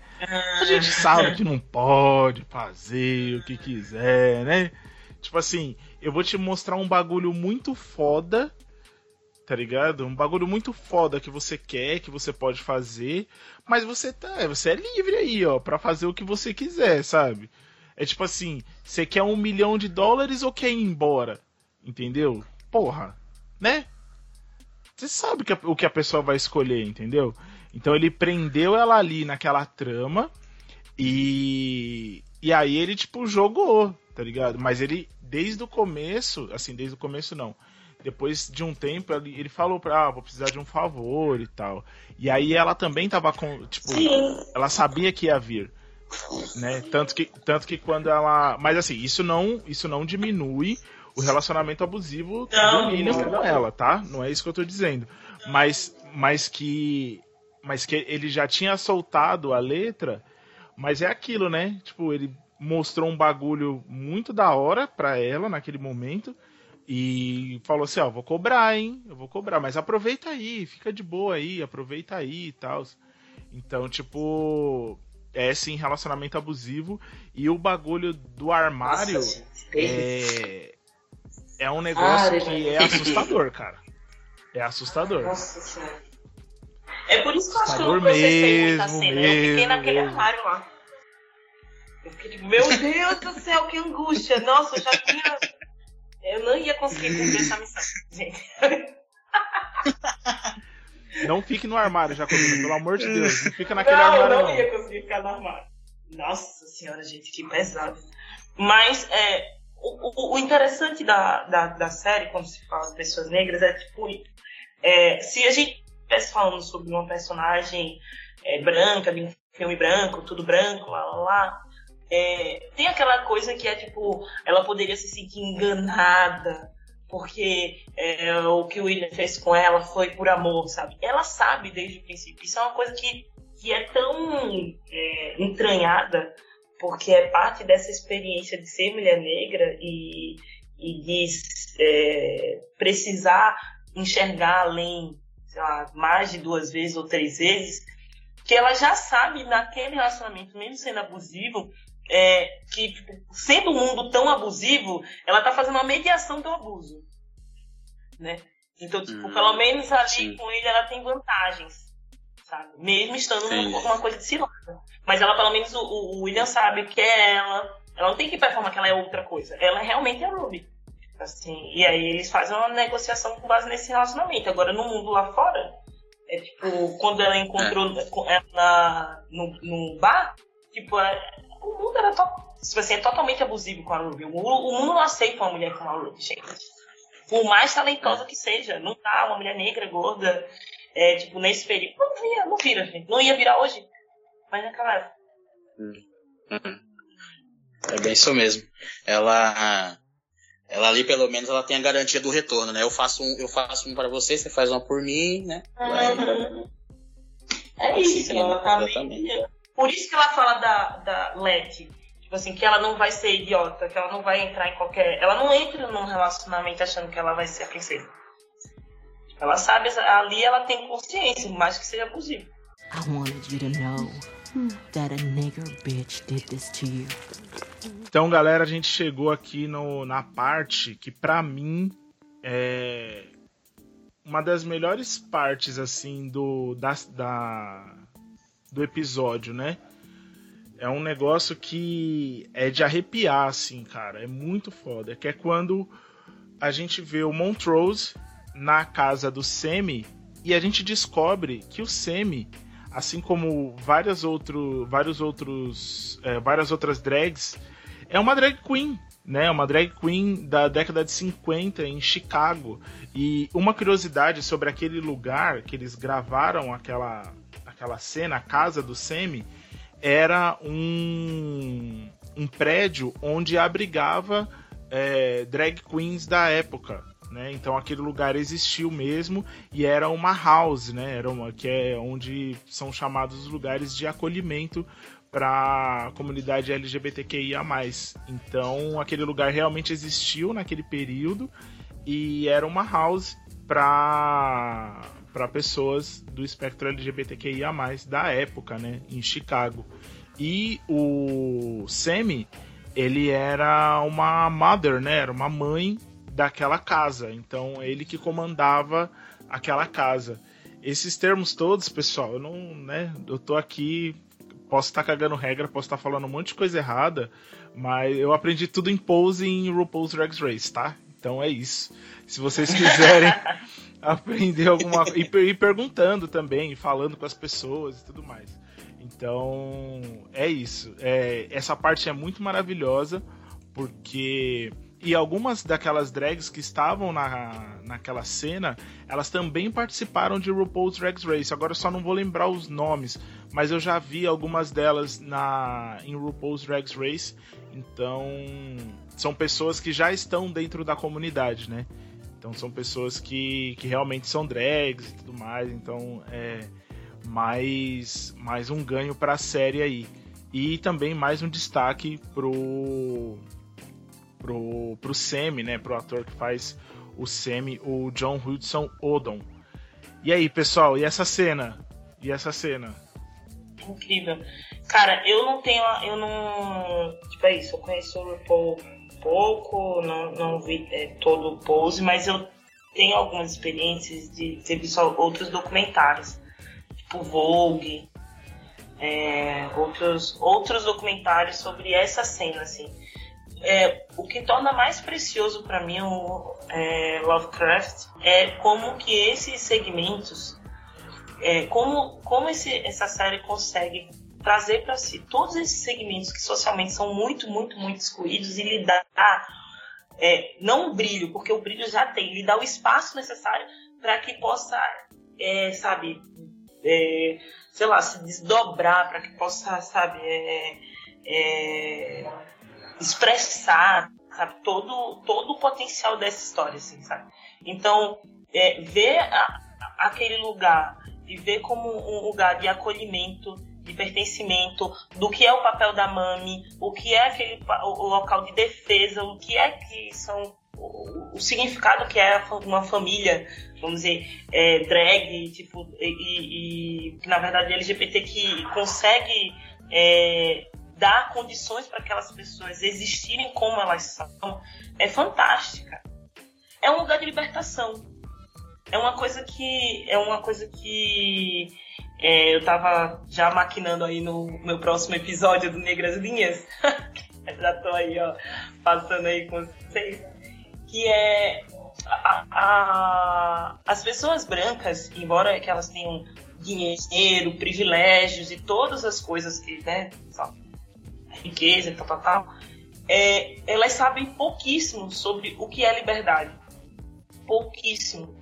Na verdade, elas vivem para atormentar o mundo porque elas não conseguem ser libertas, assim, elas não estão livres. Tipo, elas performam realidades muito é, muito clichês, assim, tipo, muito trágicas, uma, um enredo que é muito de novela das oito.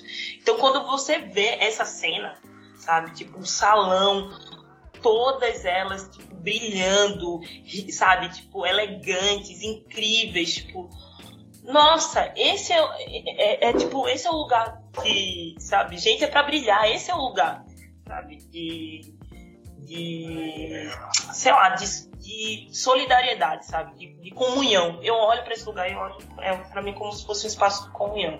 Porra, eu vou falar que eu não tenho nenhum tipo de, eu não assisto as, as paradas que o Velascão falou aí, ou, pô, apesar de, né, a gente tava falando em off aqui, tô atrás da banda punk que ele cantava lá, quem souber aí me, manda aí a parada. Mas, é, porra, quando eu fiquei vendo a cena, o que eu achei legal foi como ela foi é, crescendo assim, né? Pra parada da, da, daquela libertação, não sei se posso dizer libertação, mas daquele momento de. A Jacobina foi um momento de comunhão, né? Então eu achei legal porque no primeiro momento a gente vê o Montrose ali né, com, com o Semi e ali eles ainda estão, não sei se pode falar essa palavra, ali se montando, não sei se é, se é errado. Isso, é isso é mesmo. Estão tão, tão, se montando para o baile, né? Eles vão fazer um baile é, logo depois e eles estão eles estão se montando ali. Isso. Aí eu vi, eu falei, caraca, né? Então eu não imaginei que ia ter esse esse momento que a, que a Jacobina falou, entendeu? Tipo, da festa mesmo e tal, e bicho pegando, e pai, todo mundo dançando, e bebida e tal. Então, tipo, foi, foi do caralho, assim, mano. Foi um momento de. De. desafogo pro personagem do Montrose, né, cara? Eu fiquei assim, falei, falei, porra, brother, curte aí, mano, tá ligado? É aquela parada do. de você ter empatia com o personagem, sabe? De você falar, puta, mano, você apanhou do seu filho, é uma merda foda tá ligado? Você não se permite ter ali um, um, momento de ternura e tal, mas puta, mano, curte aí, velho, tá ligado? Toma um goró, dança, faz a merda que tu quiser. Então, tipo, pra mim, para mim foi isso, mano, ver o personagem conseguir finalmente ali ter um momento, pelo menos, né? Aquele barato, a gente tá falando desse episódio, não, não, não, não pelo menos aqui a gente não pode falar o que se desenrola após, mas tipo, ali é um momento de desafogo do personagem, tá ligado? E e foi muito foda, velho. Muito, muito foda. É, porque, tipo, assim, eu, eu né, não, não tenho muito, assim, como falar que, ah, eu sei o que essas pessoas. Não tenho nem ideia, mano. Tá ligado? Eu tenho muito contato. Tenho amigos e amigas gays, tenho pessoas próximas a mim que se estão se relacionando com homem trans, mulheres trans e tal. E eu sei a treta que é, velho. Assim, tipo, eu sei a treta que eles passam. Eu não, eu não, eu não sei o que eles passam, mas eu vejo a treta que eles passam, tá ligado? Então é foda, mano. É aquele bagulho. Fico meio na surdina ali, não pode colocar foto no, em rede social por causa de familiar, o caralho, você tá entendendo? Então, eu vi aquilo ali eu fiquei feliz pelo Montrose, cara. É isso. Eu vi e fiquei feliz por ele. Falei, porra do caralho, mano. Curte aí. tá ligado? Ai, gente, eu nem sei aquela cena. Aquela cena é tanta coisa. É, é, não só a montação e tal, que é muito foda, mas ele ali naquele ambiente da casa. Ele, ele, ele ainda meio, né, Velascão, meio sem ambiente. Isso, né? meio... é exatamente isso, Regis. Ele meio sem lugar, tá ligado? Ele tá ali, mas ele Sim. não tá e ele quer ficar, mas ele não quer. Então, tipo, é muito. Ah, é muito. Ele meio que se debatendo dentro da casca dele, né? O William fala, fala isso no começo do episódio, da borboleta e tal, do quanto é doloroso pra borboleta sair do casulo dela antes dela realmente sair, né? E aquele momento é ele sentindo as dores de sair do casulo dele para a próxima cena que vai vir, que eu acho que a gente já pode falar aqui, né? Que aí a gente já meio que encaminha pro, pro final, assim, que é o baile em si, né? Que aí a cena, ela é muito, muito boa e ela toca ela toca uma, uma música que é muito maravilhosa do tipo, tipo assim, mano, é, é muito de libertação, né? É do Moses Sumney, a, a, música que toca, o nome da música é Lonely World. Então, puta, é muito foda. Se só fosse vocês, eu escutava essa música fora do episódio e tal, e tentava lembrar um pouco a sensação, assim, sabe, do Montrose no, no baile. E isso é muito louco porque é, é tudo aquilo que o personagem lutou para não ser e quando ele ele é, ele abre suas asas e realmente voa, né? Que é aquela cena maravilhosa que parece que mais uma vez lembra muito Moonlight, né? Que é a cena do batismo e e aí na hora que ele, que ele se ergue e a e as purpurinas descem em cima dele e tal. É como se ele realmente estivesse voando ali. E quando colocam ele no chão, ele já procura o Semi e eles se beijam. E você fala assim: caramba, mano, voou, tá ligado? É muito foda. Aquilo, tudo, toda a representação daquela cena do Montrose se libertando ali, dançando e tendo o momento dele, que nem o Regis falou, sabe? É, tendo o momento dele ali, é, nossa, é muito maravilhoso, cara. Para mim é, é a melhor cena, as melhores cenas elas estão com o Montrose, apesar de ser o episódio da Ruby, mas é, eu, eu me emocionei mais com o Montrose, não sei, cara. Velho, é, eu acho interessante porque a tipo, é porque é muito significativo Tipo, quando a gente tava falando sobre o Montrose, pensando que esse personagem é um personagem que existe em vários lugares, nós conhecemos vários nomes, é porque esse é o, o lugar que a gente não vê. A gente sabe que existe, a gente não vê. É como a cena do, é, com, dele no começo transando com o Sammy. Tipo, a gente sabe que existe, mas a gente não vê. A gente não vê que impacto isso se desdobra é, em desejo, em dor. É, é, é, o personagem em sua fragilidade, assim, sabe? Sem, sem máscaras, vamos dizer, sem uma série de recursos que ele faz uso para poder é, manter, vamos dizer assim, a sua masculinidade, o ser pai, assim.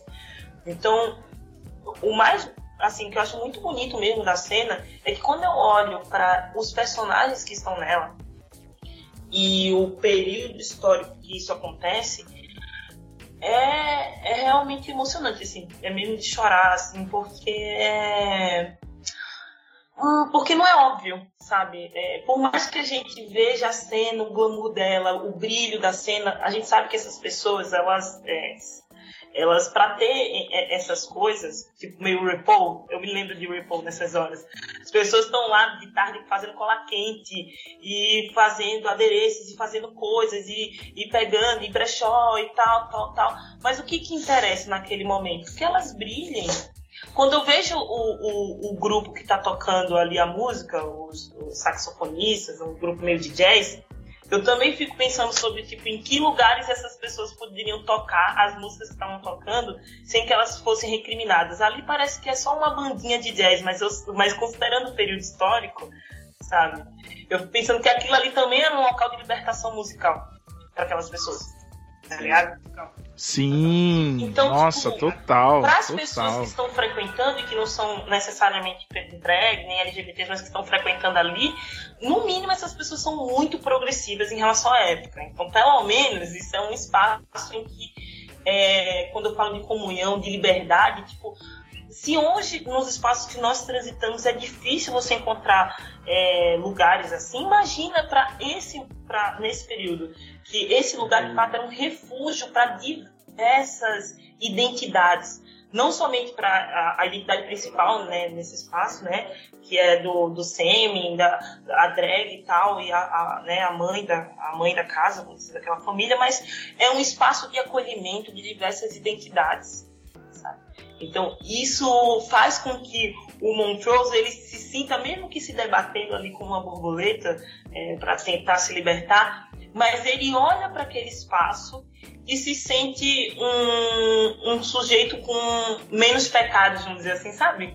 Tipo, poxa, tá todo mundo aqui, tipo, ninguém é exatamente certo, nem errado, nem nada. Tipo, e quando ela dá a mão para ele, e mesmo ele deslocado, ela dá a mão para ele e chama e, e, e, traz o meio, depois ela com aquela roupa incrível e chama ele pro meio para dançar, é ali que, tipo, tá.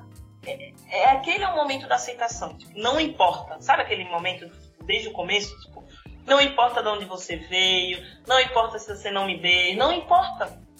Sabe? Não importa. Que bom que está aqui. Isso é uma coisa que, quando a gente pensa, por exemplo, redução de danos, a gente pensa em saúde mental, a gente pensa como que a nossa sociedade ela é excludente e ela é brutal é, com as pessoas que são diferentes, um espaço de acolhimento é um espaço de amor. Essencialmente de amor. Então isso é, isso é muito foda. Isso é muito potente. Sim. E, e, narrativamente e narrativamente falando é, é, isso é concluído selado com um beijo né cara? Exato. Exato. É que aí é quando ele feito, é isso né? Quando ele diz sim né? É aquela hora que ele exato. é isso? De liberta. É, é, é ali. Esse é o momento. I wanted you to know that a nigger bitch did this to you. Pessoal, chegamos aqui no último bloco do, do Quebrada Cast e a gente vai falar de uma cena muito maravilhosa e a Jacobina vai contar uma história pra gente. Eu já tô rindo muito. Gente. É muito impróprio, é muito impróprio. Tem uma criança na sala. Eu fiquei morta. Eu fiquei morta nessa hora.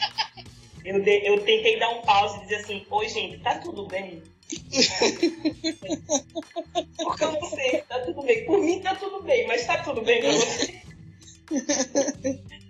Porque é isso, eu tava assistindo com um bonde na sala essa, essa, esse episódio, assim, todo mundo, tipo, com a sogra, com o sobrinho, com meu companheiro, com o vizinho, com o Fábio, meu amigo, tá aqui, tipo, nessa hora. Sabe aquela hora que você é tipo assim, todo mundo tava falando, nossa, isso aqui parou, assim, silêncio. Assim. Aí vai batendo um constrangimento, que é tipo assim, oi, gente. É difícil, né? Aí você fica falando alguma coisa que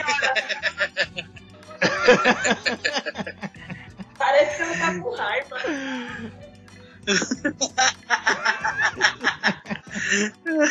Nossa, eu fiquei morta, mas a minha sogra adorou, então tá tudo certo. Ah, então tá beleza, pô. Então, todo mundo saiu dessa sala depois desse episódio, fã, tipo assim, ó, nossa, essa série é muito boa, né? Eu só ficava assim, é, você não sabe. É.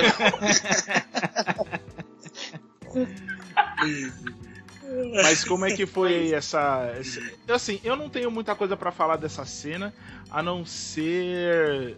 É, a Ruby bateu foi pouco, sabe?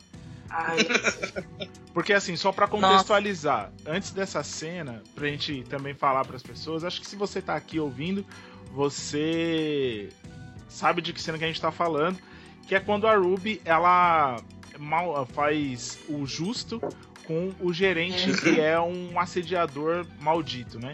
Porque antes, antes de rolar tudo isso, eles vão até o a zona sul de Chicago. Ela, a, a Ruby vestida de branca, a Tamara e as outras colegas, colegas entre aspas, brancas da, da loja, né? E aí elas a Tamara leva elas até a zona até a zona sul onde os negros ficam, né, em Chicago e tal. E aí ela não se a Ruby não se sente bem lá e tal, vê as brancas lá dançando com com, com os caras e tal e tipo não fica bem e aí ela sai, né, do, do bar e ela se destransforma e, e ela escolhe não se transformar, né? Porque tem essa também. E aí, quando ela tá lá do lado de fora, ela vê o patrão é, quase estuprando a Tamara. E aí ela fala assim: Ah, meu amigo, não, ace não aceitarei. É da sola da bota! É da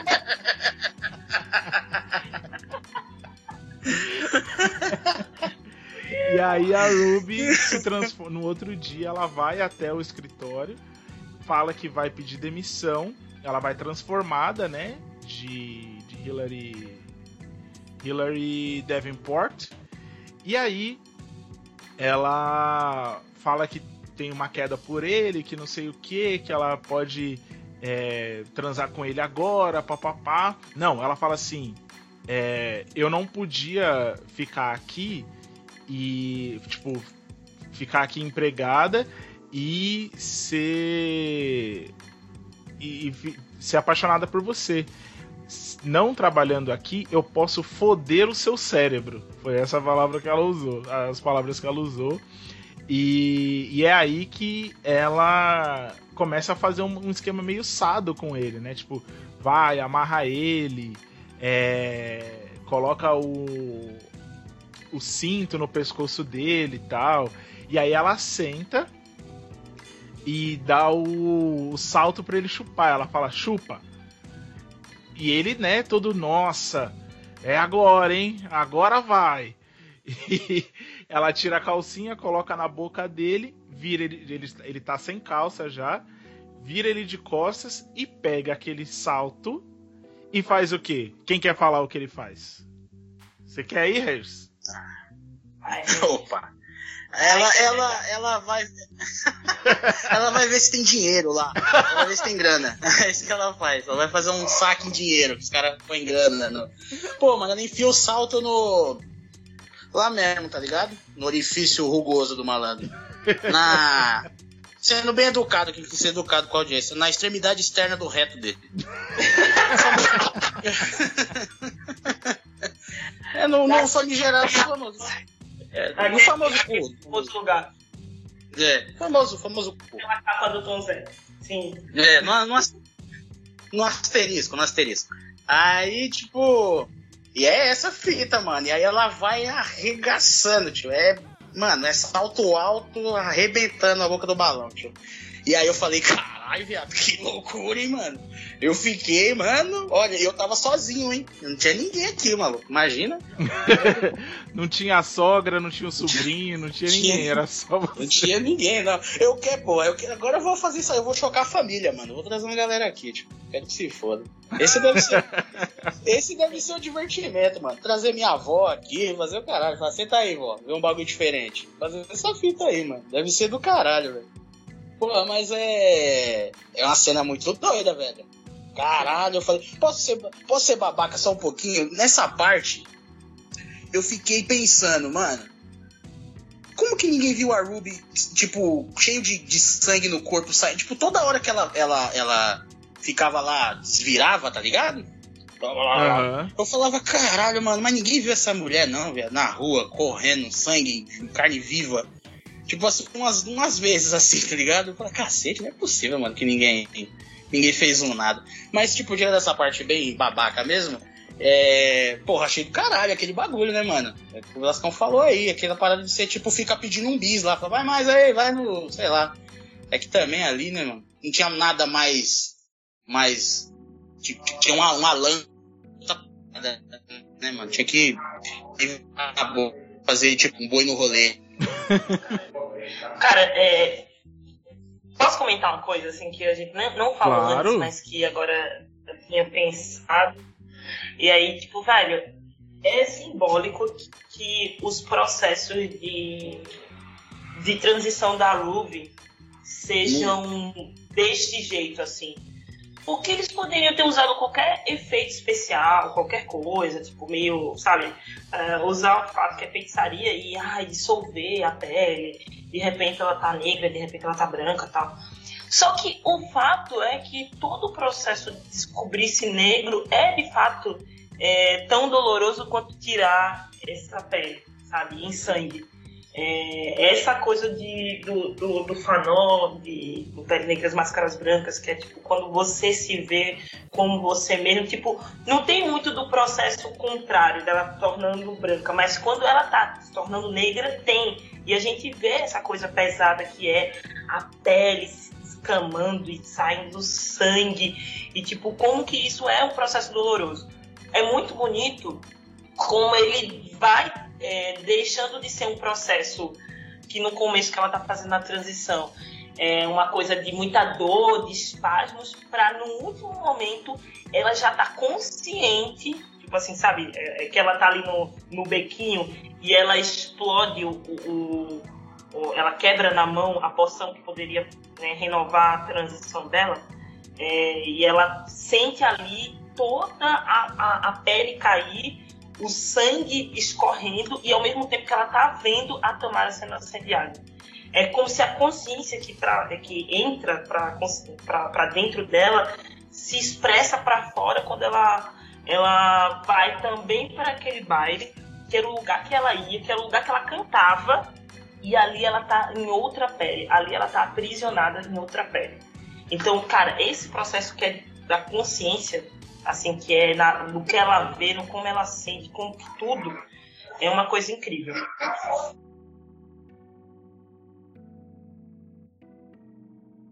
E é por isso que é incrível que naquela hora que ela que a eu não me lembro exatamente, gente, me corrijam, se é o William que fala pra ela, tipo, vai, você não tá usando, sabe, né, é, o poder que você tem, tipo, do jeito que você poderia usar. É nessa Uhum. hora que ela, eu acho que a ficha caiu. É, é a. É a Cristina, é a Cristina. Isso. Você não tá usando como você poderia. E aí eu acho que naquela hora que ela tá mesmo enfiando a, a- o salto na bunda do cara, assim, entendeu? ali tá expressa toda a raiva que nós temos de a gente não poder ser o que nós somos, porque esses seres humanos perturbam a nossa, a nossa vida. Então, ali tá raiva das Exatamente. tantas tamaras que a gente conhece, viu, vê, e a impossibilidade de você poder. é, como que era na época? Ô, gente, agora eu vou, vou nerdear e esqueci a referência. É, sabe aquela. ser mística? Sabe? Esse é o desejo de você ser mística, gente. X-Men. Você Uhum. muda sua pele, você vira qualquer outra coisa. Você só queria ferrar aquela pessoa. Assim. É, Sim. Então, é, isso é. Ali tá toda a raiva, é tipo uma cena muito dura, mas ao mesmo tempo ali tá toda a raiva que, que é acumulada por essas várias transições desse, desse descobrir-se negra.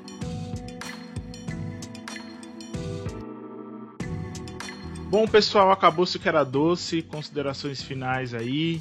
É, vou, já que eu tô puxando o carro, eu vou começar. É, muitas coisas, né? Muitas coisas. Um episódio muito foda. É um episódio que trouxe informações de dois personagens que a gente não tinha visto tanto, né? Na série até agora. O, o Montrose e a Ruby, a Ruby e o Montrose. É, teve algumas coisas do Tic também, que ele. A gente nem falou muito disso, mas também isso vai ser apresentado mais pra frente, que eles estão começando a traduzir as letras lá do, do livro do Titus. Ahn, a, a Leti, ele fala sobre a Dia pra Leti. E ele conta pra Leti que o Montrose não deixou a Yahima ir embora e sim matou a Yahima e ela fica puta. e fala esse, esse negócio são as ferramentas do demônio e não sei o que. Mais pra frente a gente vai falar mais um pouco da, da Leti sobre a fé cristã dela e esse conflito que ela tem com a fé cristã, né? É... Mas esse episódio foi muito mais da Ruby e do Montrose, né? E no final tem a ligação do Tiki pra Dia, que aí ele lê lá no. Ele, ele pega. É, então que ele pega a tradução e ele pergunta para ela como que você sabia, como que você sabia, e aí acaba e a tradução é morte, né? Então tem, tem uma, algumas coisas aí que a gente vai ver mais para frente entre o Tik e a Dia. Bom, gente, eu adorei o episódio, para mim é um dos meus episódios favoritos. Parece que todo todo episódio eu falo isso, mas é que realmente esse é foda, não é foda? Tipo, a gente fica, não, esse é o meu episódio favorito. Aí passa um episódio, não, esse é meu episódio favorito. Mas ele, esse é um episódio que me deixou mais mexido, assim, sabe? Um dos episódios que deixaram mais mexidos, assim. É, tá no meu, tá no meu top 5, fácil, fácil, fácil, fácil. Esse episódio, o, A Strange Case. E para você aí, Jacobina, quais são, qual é o balanço geral desse, desse quinto episódio? Nossa, é um episódio é, maravilhoso, assim, certamente. Ele tá no. Das... Tem uma amiga minha, vou até dar a minha aqui, Raíza. Vai que um dia ela escuta o podcast, né? Raíza um dia me falou, a gente tava conversando sobre cinema e ela falou uma coisa que eu fiquei viajando, que é a Lovecraft parece que inaugura um, um novo gênero. Assim, de fato é diferente de tudo. Assim, ao mesmo tempo que tem muitas referências, mas parece que é uma, é uma outra forma de, de usar a linguagem cinematográfica, vamos dizer assim, sabe?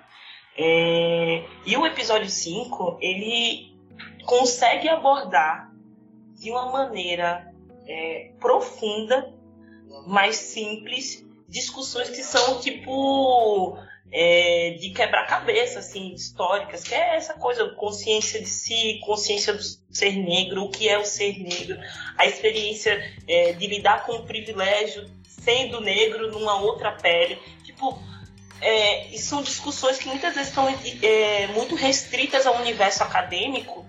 E quando eu vejo é, o episódio 5, eu vi que pessoas que estão fora desse círculo tendo acesso a discussões muito valiosas e transformadoras, sinceramente. Assim. A experiência da Ruby é didática para falar sobre pele negras e máscaras brancas, sabe? É... E aí eu acho que é de um cuidado, de é, é, a experiência do Montrose é uma, é uma maneira muito sensível e, sei lá, amável de, de falar sobre a masculinidade. Tá? É, então, certamente é, uma, é um episódio incrível, é também um dos meus favoritos. Eu acho que ele trata sobre essa consciência, consciência de si, que, nossa, gente, é pra, é pra distribuir a palavra, hein? A botar debaixo do braço. Vê, vê, vê, vê. Ei, tu já viu, tu já viu. Vê, vê, vê, vê, vê. Exatamente, exatamente. E pra você aí, Regis? Porra, episódio cabuloso, mano. Tipo, é aquela parada, né?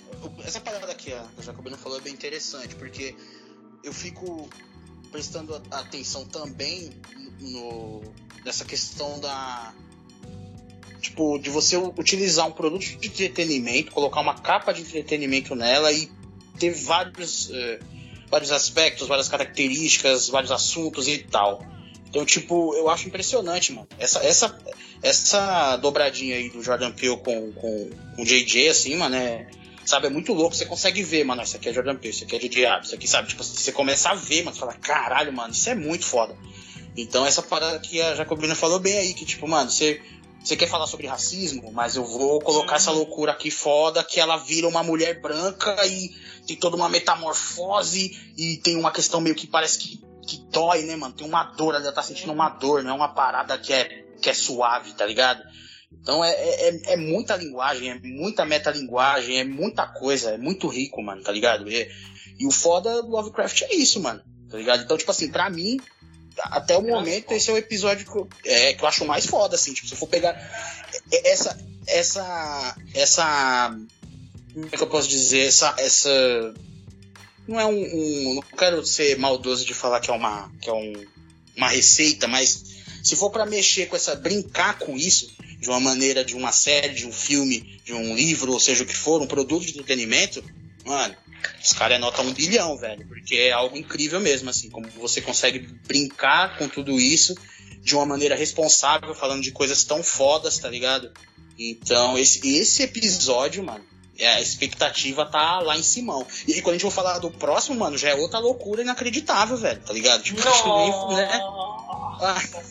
Sério, quando veio o outro, outro episódio, parecia outra série, mano. Eu falei, é outra série? Não é mais Lovecraft? Mudou? Não, É outro Nossa. bagulho. Tá No ligado? próximo É episódio, a minha consciência foi salvada. A minha cabeça foi salvada. Nossa, gente, você é louco. Quando você acha que você entendeu as coisas, não entendeu nada.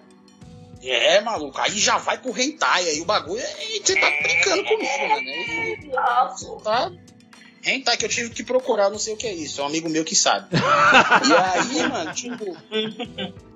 É, mas aí, puta, é muito foda. Eu adorei o episódio, mano, de verdade mesmo. Se eu for até o momento, né, que a gente não pode falar do futuro, até esse aqui, esse que pra mim é o, é o mais foda, que melhor é, fez esse mix aí, tá ligado? É, pessoal. Não dá Nossa. vontade de botar nas escolas, que é tipo assim, gente, vamos assistir um filme, vamos! Que é tipo. Dá vontade, dá vontade de fazer uma aula Para só pelo episódio. depois, depois coloca um, um Rei Leão pra dar aquele, né? Aquela. Mete o Rei Leão. É, pessoal, Ai. então é isso, gente. É, queria agradecer, agradecer, agradecer, agradecer. Um, pelo universo de ter me apresentado a Jacobina.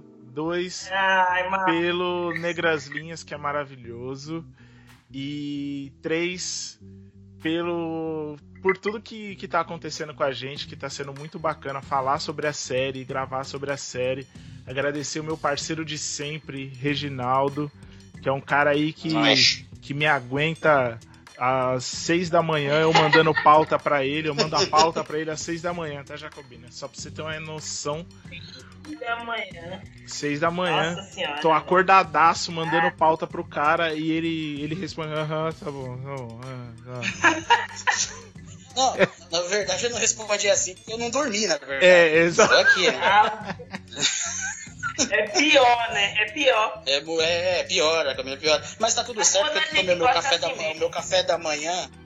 Eu tomei meu café da manhã é, saudável, dois hambúrgueres e um copo de refrigerante. Eu estou bem. Ah, que miséria. Então eu queria agradecer. Hoje eu nem comi cuscuz, né? Hoje eu nem comi cuscuz. Aí, ó. Nossa, manhã, é bom, eu tava apressada. Não, gente, olha, tá em Recife é outra coisa, gente. É isso, me livrei do hambúrguer. Eu comi hambúrguer no dia desse, eu passei mal, gente. É, é pra quê? gente? É macaxeira, cuscuz, carne de sol, charque, ah, queijo coalho. demais. beleza. Aff, Maria. Vou lhe mandar um bolo de rolo, mano. Nossa. Um dia eu lhe mando um bolo de rolo. Por favor. Por favor. Faz, faz alguns anos que eu não como bolo de rolo, hein?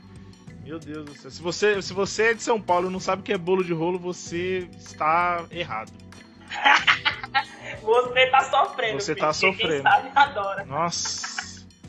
Então, é, eu queria falar, pedir pra Jacobina também é, fazer o jabazão dela aí. Agora o espaço Ah. é todo seu. Todo seu. Faça o que você quiser aí. Diga o que você quiser. Só não pode falar mal da gente. É, de- Não, velho. Só que o Marcos fica postando foto de comida boa e eu fico só assim, olhando e pensando assim, eu vou dobrar essa aposta, esse caralho. Ou eu vou fazer um post, vou te marcar, Marcos. Assim, ó, miséria. Mas, gente, ó, queria muito agradecer pro Marcos, Regis também, assim, gente, na verdade, pra mim é um prazer estar aqui é, discutindo. É uma das coisas que eu mais amo fazer, de fato, é discutir a questão racial, é, é poder, inclusive como Lovecraft, viajar em outros mundos, em outras universidades, em outras. é, em outros cenários, sabe? A gente deslocar nosso pensamento para poder fazer uma discussão que não seja mais do mesmo. É, poder discutir racismo para além é, do cabelo, mas também com o cabelo, sabe? É, discutir racismo para além da, da, da violência cotidiana, sabe? Discutir que sociedade a gente pode construir se a gente vivesse, vivesse num, num lugar em que nós fôssemos de fato iguais, sabe? É, e é por isso que eu criei o Negras Linhas, né? O Negras Linhas é um projeto de podcast que tem várias coisas assim. Eu tenho dificuldade de, de definir o que é o Negras Linhas, porque é, na verdade é uma viagem, assim como Lovecraft é uma viagem é, onde a gente eu vou discutir temas que para mim são caros, né? Então discutir dor, esperança, o que é que significa dor para o nosso povo, o que é que significa esperança para um povo que é, tem 380 anos não pagos nas costas, né? E ainda sofre até hoje é, com os desdobramentos da história e da colonização. Então, Negras Linhas é uma maneira de tentar é, trazer toda uma, experiência da arte, assim, é, é ilustração. Quem quiser acompanhar, é só dar uma olhada lá no Instagram, arroba Negras Linhas. É, lá eu publico ilustrações que são é, que é uma ideia de valorizar os traços negros das pessoas negras mesmo é, e a história do nosso povo. É, lá tem podcast onde eu vou discutir ideias a partir desse olhar descolonizador, mas aí a gente não se cansa com podcast, a gente vai fazer um videocast. Lá também tem vídeo com uma amiga minha fazendo uma performance com um fundo de, um, de uma edição do segundo episódio do Esperança. Então, na real, são várias coisas. Eu acho legal isso de poder é, o podcast ser um dos lados desse cubo mágico, sabe? E, e que me possibilitou conhecer o Marcos. Isso é maravilhoso, sabe? Tipo, e tantas outras pessoas incríveis que a cena é, do, no podcast tem proporcionado. É, e por isso, velho, eu só tenho mesmo agradecer e dizer, velho, pode chamar, precisa de bolo nem café, velho. Só trocar uma ideia massa dessa já é super recompensador. É maravilhoso estar com vocês. Porra, mano, agradecer a Jacobina aí pra caralho, mano. Foi muito Porra, foda. Foi foda. Foi muito do caralho mesmo, mano. Eu tô felizão aqui, tá ligado? Agora eu não vou conseguir dormir, mano, também. Tá foda. tô sem dormir, mas não tô com sono, tá ligado? Isso quer dizer que foi bom pra caralho. E só pra, pô, falar da parada da Jacobina aí, que eu entrei lá no YouTube, tá ligado? E eu vi e, e realmente não dá para falar o que, que é, mano. E eu, eu, não, eu acho isso foda, porque quer dizer que é uma parada que ainda não existe, tá ligado? É novo mesmo, mano. Você entendeu? Então, vai lá conferir, mano, no YouTube, você entendeu? Que é muito louca a parada, mano. Então, vai lá conferir. Eu, eu realmente não consigo dizer, ó, oh, parece isso, parece aquilo. E é, isso é maravilhoso, mano. Você não poder falar, parece com isso, parece com aquilo vai ver a parada. É isso, sacou? Quem, pra galera que quiser sacar, é, tem no YouTube o podcast em vídeo dança, que é com Rebeca Gondim, é um artista aqui de Recife, no Morro da Conceição. É, tem no Spotify, no Deezer, nas plataformas de podcast, só o áudio. Agora no Spotify também tem a trilha sonora que foi usada para fazer o podcast, que é música para sobreviver aos tubarões. E aí você escuta isso. lá e é isso, gente. É muita coisa e aí você quem quiser veja, quem quiser manda mensagem. Estamos aí para isso mesmo. É isso. Mas agradecer mais uma vez, Jacobino. Valeu mesmo, muito eu, foda. A, gente fica, a gente fica felizão mesmo, porque. Puta, né, Velascão? Nós fica aqui solitário falando, né? Solitário falando.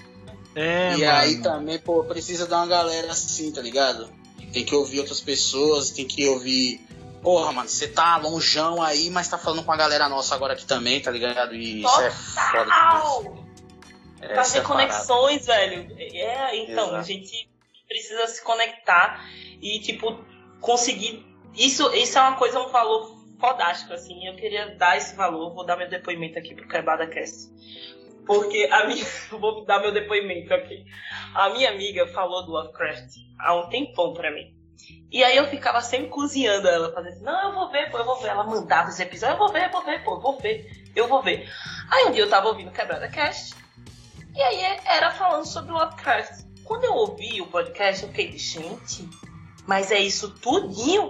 Aí a minha amiga tava do lado, ela olhou pra mim e fez, canalha, canalha, eu falei pra você. aí eu passei todos os episódios e fui ver. Então, cara, essas experiências de conexão, tipo assim, isso só rolou porque a gente já tinha debatido antes, porque é isso, o Marcos depois mandou, eu conheci o Quebrar Cast, fiquei super apaixonada pelo projeto, acho incrível mesmo.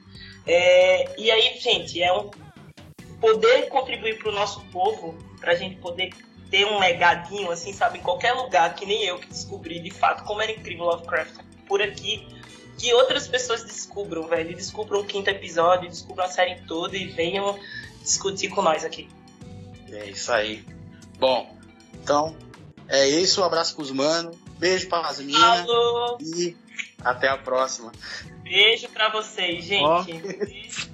Um beijo, um beijo, um beijo, um beijo. Arrasou, obrigada.